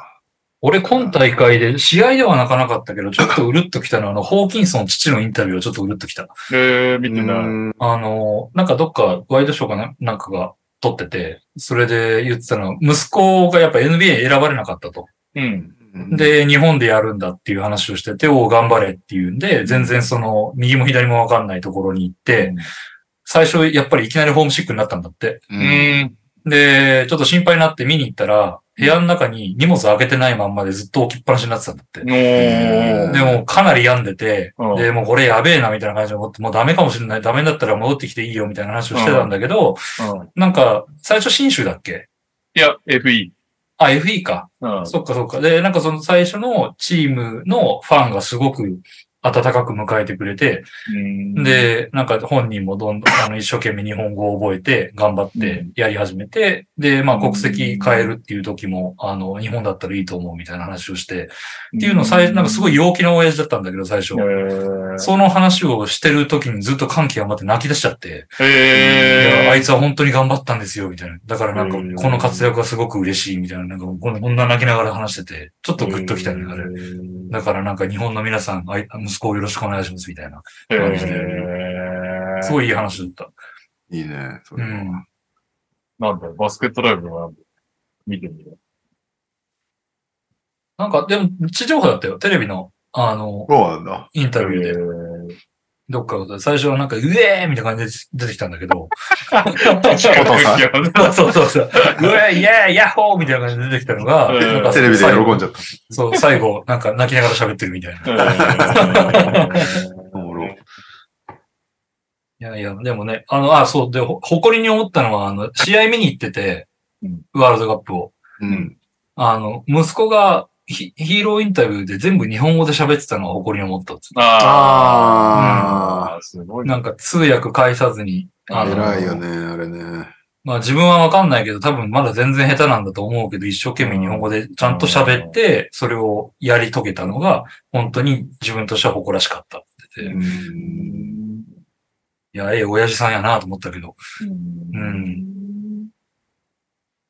いいっすね。CM くんじゃないですか？ねよしいな。何やってたら面白いだろうな、ホーキンソン。ありがちなのしかた鷹に、なぞらえて。鷹じゃあ、なんだろうな。正月の一富士。二鷹三なすじの。なんだろうね。渋谷のスポンサーってどこなの？セガサミン。ああ、そうオーナーがね。セパチンコ？ホーキンソンスロット。あとはユンケルが一郎と出すとか。ああいいねねシアトルだからね。うん。ら。暑いなそれいいな。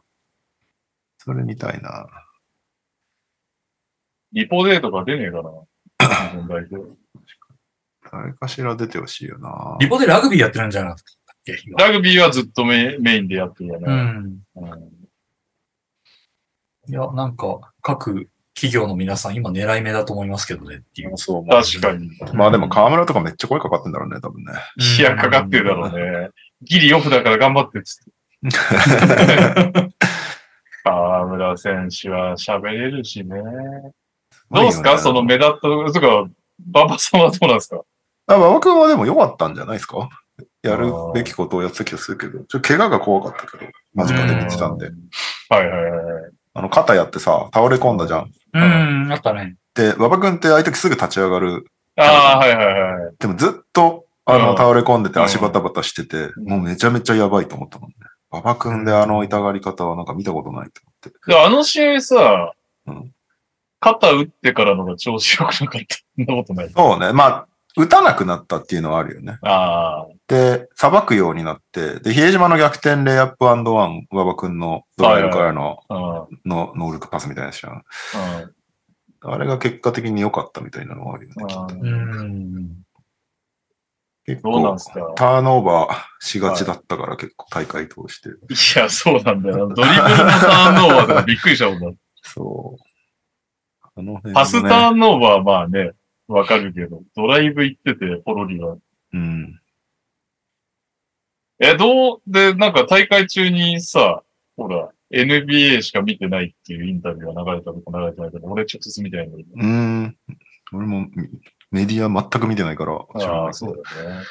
いや、どうすんだ日本そろそろ帰ってきてもいいんじゃないかなって思ったけど、やっぱり、もう一年は G リーグでもいいからやるんじゃないかなと。なんか奥さんがインスタで、あれでしょ？最後に、さあ就職活動だ。っってことは、ってことはまだ海外志向ってことだよね。多分に日本のチームなんてすぐ決まるんだから。確かにああい？や、いいいいんじゃない？なんか、海外でできる可能性があるうちは、粘った方がいいでしょう。うん。それも、そうだね。それも馬場君っぽいなって感じがするかうらね。ん。28歳になる。うん。うん。30超えても日本だったら全然声かかると思うよ。うんまあ、そりゃそうだようね。ん。だから、まあ今は海外で、まあ、カブリーグじゃなくてやっぱトップには行きたいだろうけどね。それはもちろん。そうねそれは。もちろんね。ん。まあでも昨シーズンとかね、もう、もうちょっとだったからね。マーブスの練習参加してたわけだからね。うん。あとちょっとなんだよね。そのシーズン中に呼ばれて、トップチームと練習してってとこまでは行ってたから。あとちょっと。まあ、本人が納得するまでやってほしいな。うん。あとはまあ、河村とかがどうするんだろうなって感じだよね。今後。いや、中途半端だよね。変な話。この、日本でまた MVP ですみたいな活躍になったとすると。うん。だけど、まあ、NBL は、オーストラリア NBL はアジア枠あるから行こうと思えば行けるけど、うんうん行ったからどう、どう、その今の河村選手のね、年俸捨てて行きます？っていう、その馬場選手みたいに NBA って夢があって行くんだったらまだいいけどね。だその考えると、この間 TTT でひるきさんとも話したんだけど、まあ、サム、B にいながら、B に所属しながら、サマーリーグ、まあ入れてもらうん。うっていう、比江島選手とか馬場選手のパターンにして、そね。そこで跳ねて、2way とかはまあありなんじゃない確かに。確かに。今更今リーグの顔でこれだけ多分お金ももらってて、G リーグ暮らしはないんじゃないかなって気がするよね。あとヨーロッパもきついと思うし。ねヨーロッパもチーム選ばなきゃいけないと思うんだけど、行え。くならうんいいチーム行きたいじゃないですか。ユーロリーグとか、せめてユーロカップとか。そうね。まあ、いいチーム行くか、中心で使ってくれるチーム。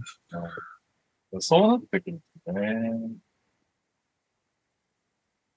なんかあんまり海外行ったのに B コルを出なくてもいいような経験してもしょうがないなって俺は気がしちゃって。はいはいはいはいはい。そうね。ユーロリーグレベル、ユーロカップリーグレベルのまさかの助っ人外国人河村勇輝みたいな事態が起これば、それはもうね、日本まあそうね人初の大快挙だと思うけど、ヨーロッパの株なんてね、おそらく大したことないだろうから。そうだよね。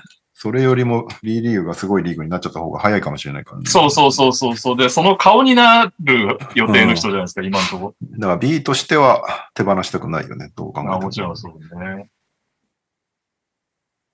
そうだよな。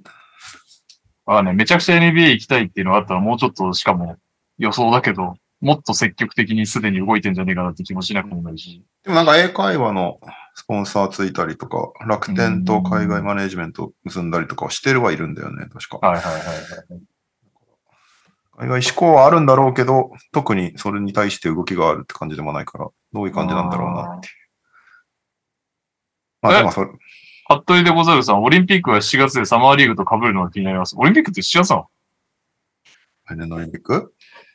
マジか。そうなんだ。時期ずれてるイメージだったわ。水田子さん、馬場ちゃんはレイカーズのアンドレ・イングラムみたいになるんですかね。なったら暑いね。7月26から8月11。ああ、サマーリーグは、サマーリーグ速攻終えて速攻帰ってるんですよね。サマーリーグは17決勝とかだから、いや、ギリいけんじゃないかな。いけるね。サマーリーグ参加して、でもな、強化試合とかあるからな、どっち取るみたいな。だから、来シーズンは少なくともないのかもしれないね。そうだよね、7月上旬だもんね。サマーリーグって。そうね。まあ、今後、いろいろ楽しみですよ。楽しみですね。はい。えー、NBA ニュースとか全く拾ってないんだけど、いいいよね。マギーがキングスと契約したとかいる？誰？マギマギー。ああー。あとあれ、サブアカでめっちゃツイートしてたレフリーのエリック・ルイスが、あの、リーグの調査入ってるさなかに引退を発表するっていう。それは面白いな。ファンにめっちゃ絡んでたんだよね。なんかコールに対して。あーなるほどね。サブアカ使うといいことないって。KD に教えてもらえばよかった。ほ 本赤でやれ、本赤でって。開き直った方がいいぞ。レフリーはなんか試合についてツイートしちゃいけないらしいね。ああ、そうなんだ。ルール。じゃあ全然ダメじゃん。全然ダメだよね。サブアカも本赤も関係ない。うんはい。NBA 方はい面そんなとこですかね。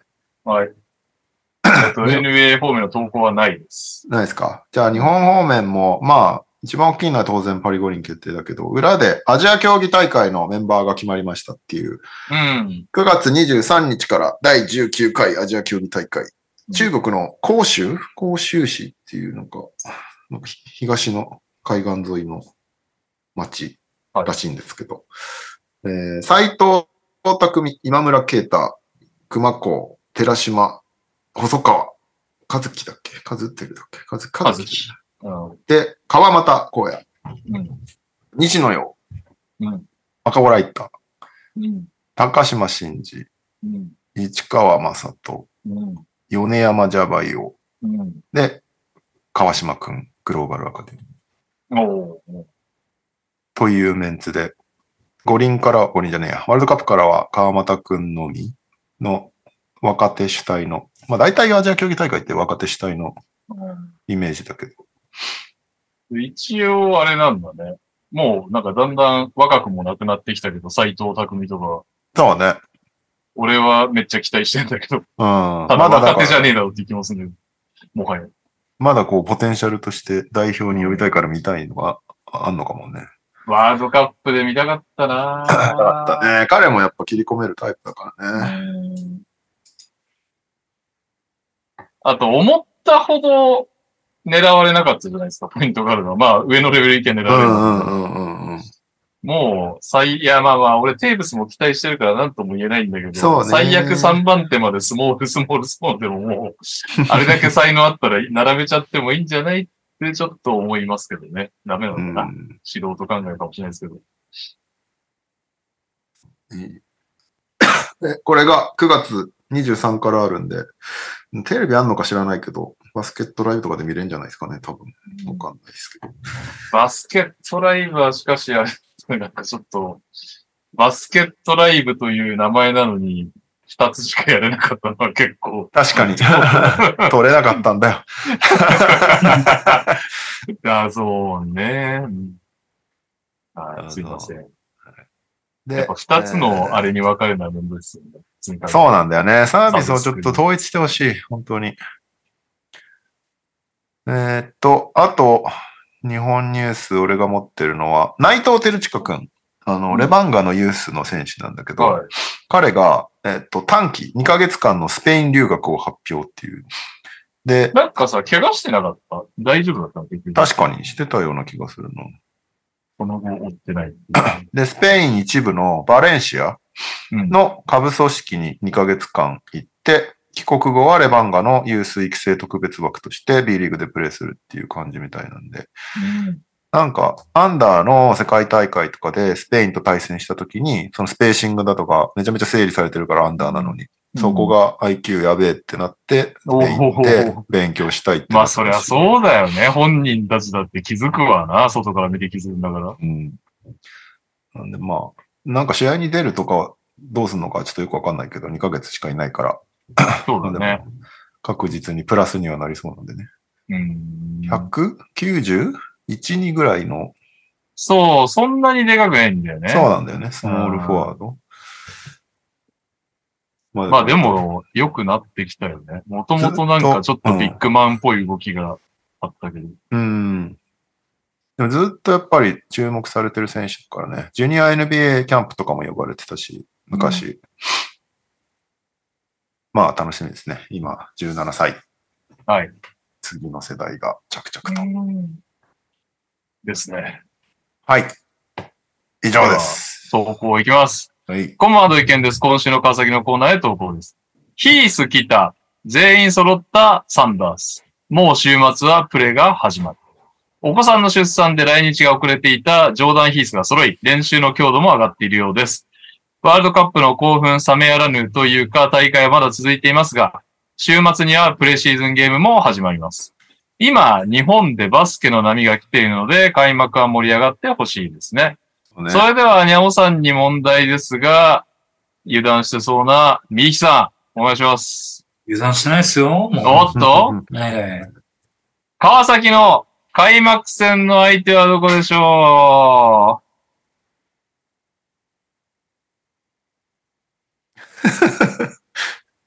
俺は、俺はもうわかんない。え、言ってないよね？言ってないよね？う言ってない。でも、でも、みゆきさん、ヒントがあります。はえー、ヒントは、河村勇輝選手が高校時代に特別指定選手として参加していたチームです。い。ああ、えー、えーっと、あそこ、あそこ、あそこ。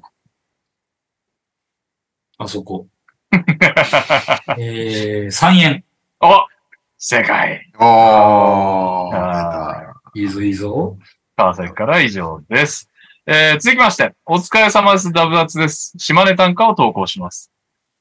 ニック系以外は集合、松江にて、オーストラリアはお疲れ様です。ニック系以外のメンバーが集合した島根スサノーマジック。プレシーズンマッチの滋賀戦まで調整を進めます。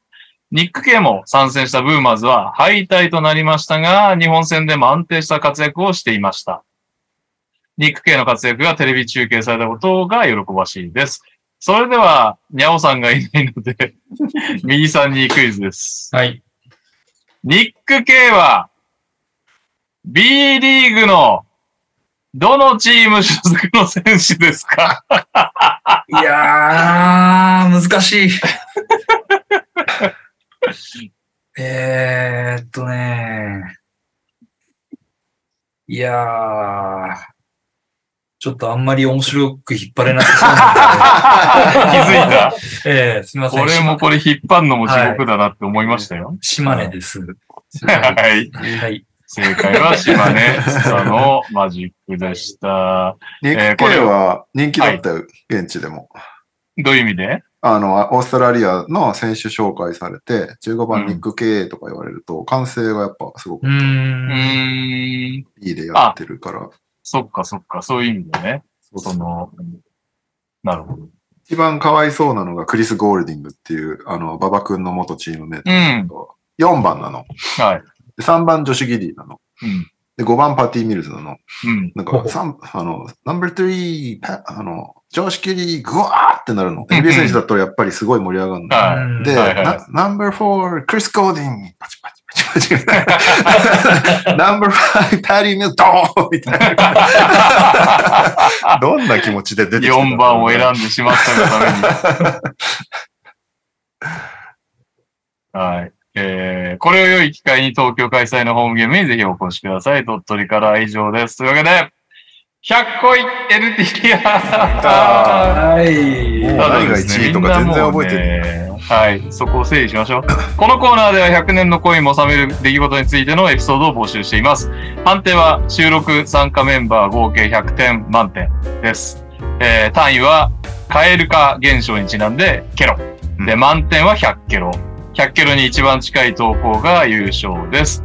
えー、オフシーズン通してトップ3には番組オリジナル T シャツをプレゼントします。ただし、全く理解できない、心が狭い投稿者の方が引くという投稿については、25キロ以下で、バンケロ、BAN、バンケロと評価することができ、最も高いバンケル率を獲得した投稿者はウィナーのコーナーに強制参戦となっていますが、はいまだね、ちょっとワールドカップの余韻に浸って全然 が投稿来てないんですが、暫定の、はい、はい暫定の3、2、1、いってまいります。はい暫定3位、バンホーンのケンちゃん。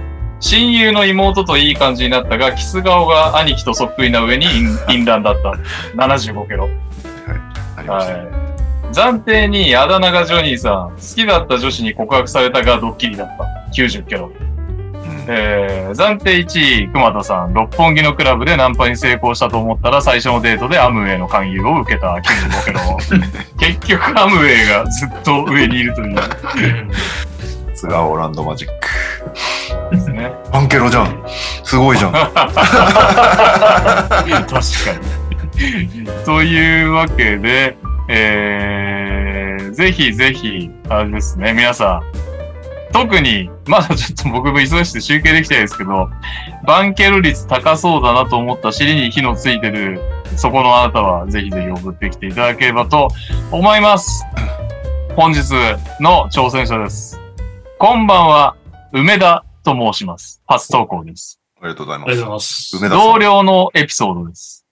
数年間、遠距離で交際を続けており、連絡もまめに取り、連休にはデートを重ね、そろそろ結婚も意識する頃になった頃、彼女から突然の連絡。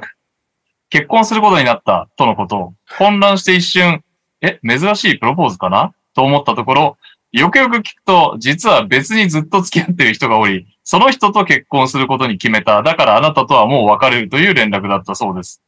急展開すぎて怒ったり悲しんだりすることもできないまま、お、おーとしか返せず彼の恋は終わりました。えー、最後に元カノ、元カノから追い打ちの一言、もし結婚式に呼んだら来てくれる？行かねえよと。一瞬で100年の恋も冷めたとのことでした。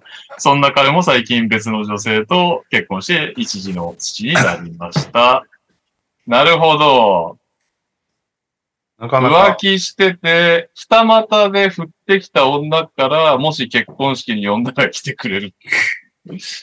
これは、あ、そうしよう。じゃあ、お二人33で僕34で行きましょうか。ケロ、はいはい。持ちケロは。で、右さん、レオ、私行きましょうか。はい。えー、10。お、これは25ぐらい。の、僕も30ぐらいな感じです。おー55、65、惜しくも3位入らずですね。なかなかの高、高ケロでしたけど。10低いですね、右さん。私、両方経験してますんで。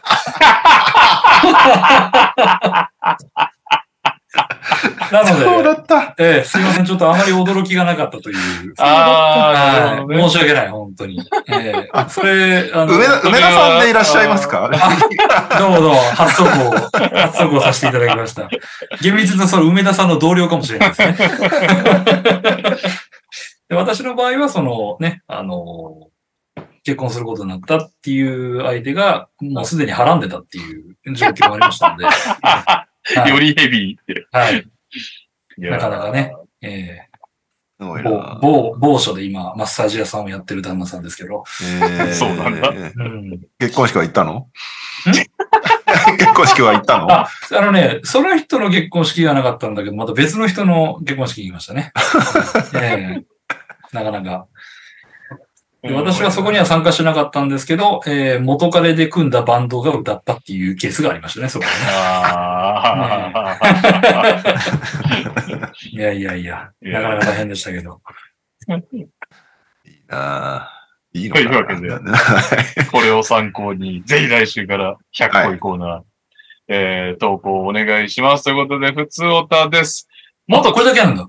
これだけです。ああ、なるほど、なるほど。あはいりがとうございます。元 KK 中野のおすすめの蕎麦屋は長岡屋です。えー、まずはレオさん、ワールドカップお疲れ様でした。ありがとうございます。レオさんのおかげでワールドカップ現地観戦楽しめました。ああ、なるほど。ね。蕎麦屋も行ったわけですね。そして、大柴さん、ボールタンでのカーボベルデ観戦会、企画ありがとうございました。みんなとワイワイできて楽しかったです。大柴さんとも初めてちゃんと会いました。そう。俺はね、よく考えたら、長岡屋とは、あれなんですよね。あの、ファンタジーのドラフトでしか会ってなかったっていう。ああ、なるほど。ん。勝手に知ってる気になってましたけど。はい。えー、本題ですが、あ、そう、これで、そう、誰がっていうと顔バレしちゃうからあれかもしれないけど、NTR リスナーが NTR シャツを着て、えーっと、あれはなんだ、フジテレビ？映りましたよ。うんうんうん。ゴーイングか。あ、日程じゃない日テレだっけゴーイング。うん、5位日程で。うん。はい。誰とはね、言っちゃうとバレちゃうんですけど。はい。えー、で、こう、本題ですが、今回ワールドカップでは、ポイントガード陣の高さのミスマッチを狙われ、狙われることがほとんどなかったと思うのですが、どうしたと思われますか？ワールドカップであまり高さを狙われないなら、ハーフコートでのハンドラーとして違いを生み出せそうな斎藤匠選手とかが代表に絡んできてくれないかなと勝手に期待しております。俺が言ったの丸々被ってるんです。まあ、どうしてなんですかね。フィンランド、あーでもフィンランドはこっちが勝ってたからうな。んう。ん。で、ドイツとオーストラリアに関して言うともうそこ行くまでもなく、負けてたっちゃ負けてたし、差が難しいっすね、こういうのが。なんか一番ゴリゴリやられたの結局韓国戦だったやないかいっていうあ感じが。あ。確かに。あれ、面白かったかね、フィンランド戦のスイッチで河村くんがマルカネについてんの。抱きついてたもんね。最後ね、河村選手、マルカネンの、あのマルカネンの上からダガートレーですよ。あれ、かっこよかったわ。すごいよ。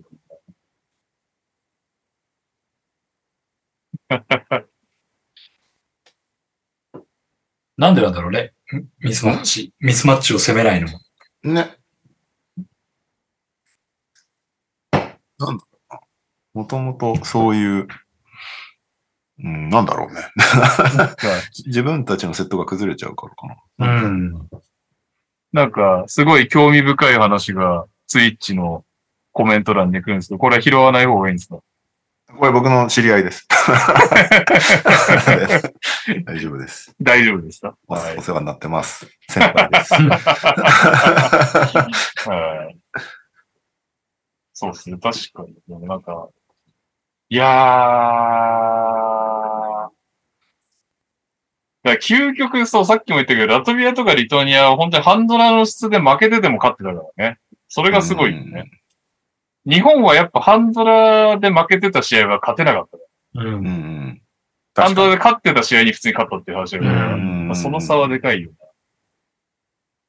そうだよね。そう考えるとやっぱドイツ、オーストラリアは強いんだよね。やっぱ本当強いグループだったなっていう感じで、う。ん、強い。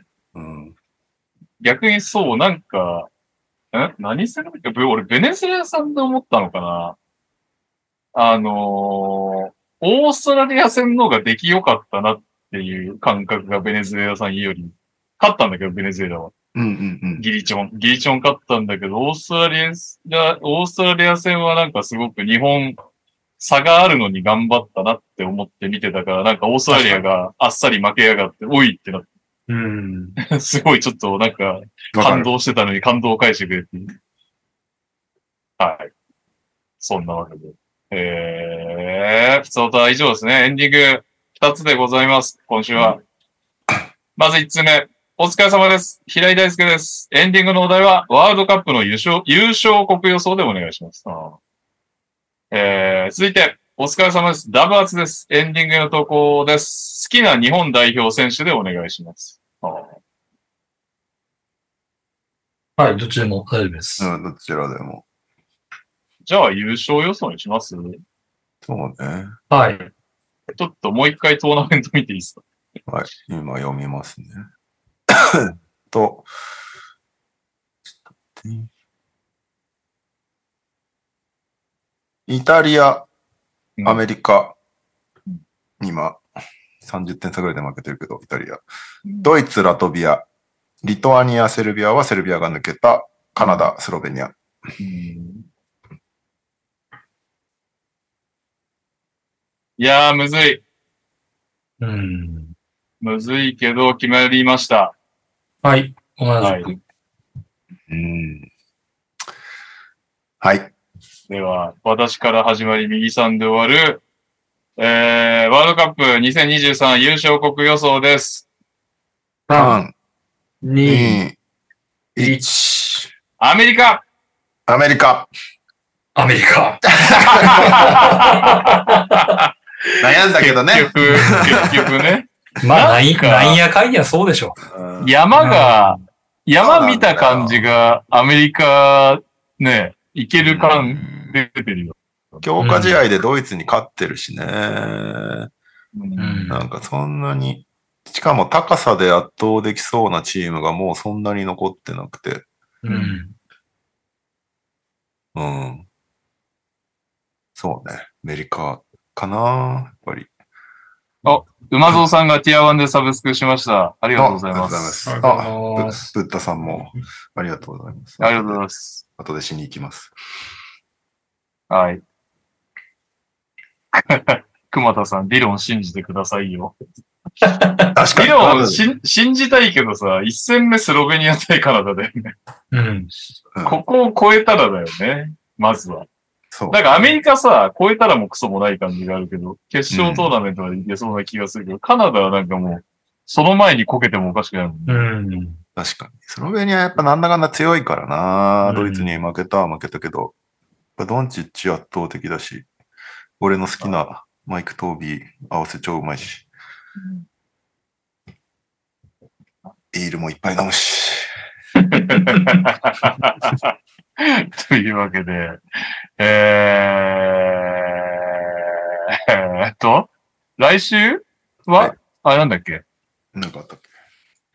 来週は同じ時間なんだっけ？来週は特になんか何も言われてない気がするけど。いいですじゃあ、来週も火曜日にお会いしましょう。レオさはい。ん、改めてお疲れ様でございましお疲れ様でしたた。様でございましたよ。はい。というわけで、はゆっくり寝てください。ありはいがとう。ございます。でも明日朝早くから取材なんですよ。すいません。よろしくお願いします。この準備をしないといけない。See you お again. 疲れ様でした。お疲れ様でした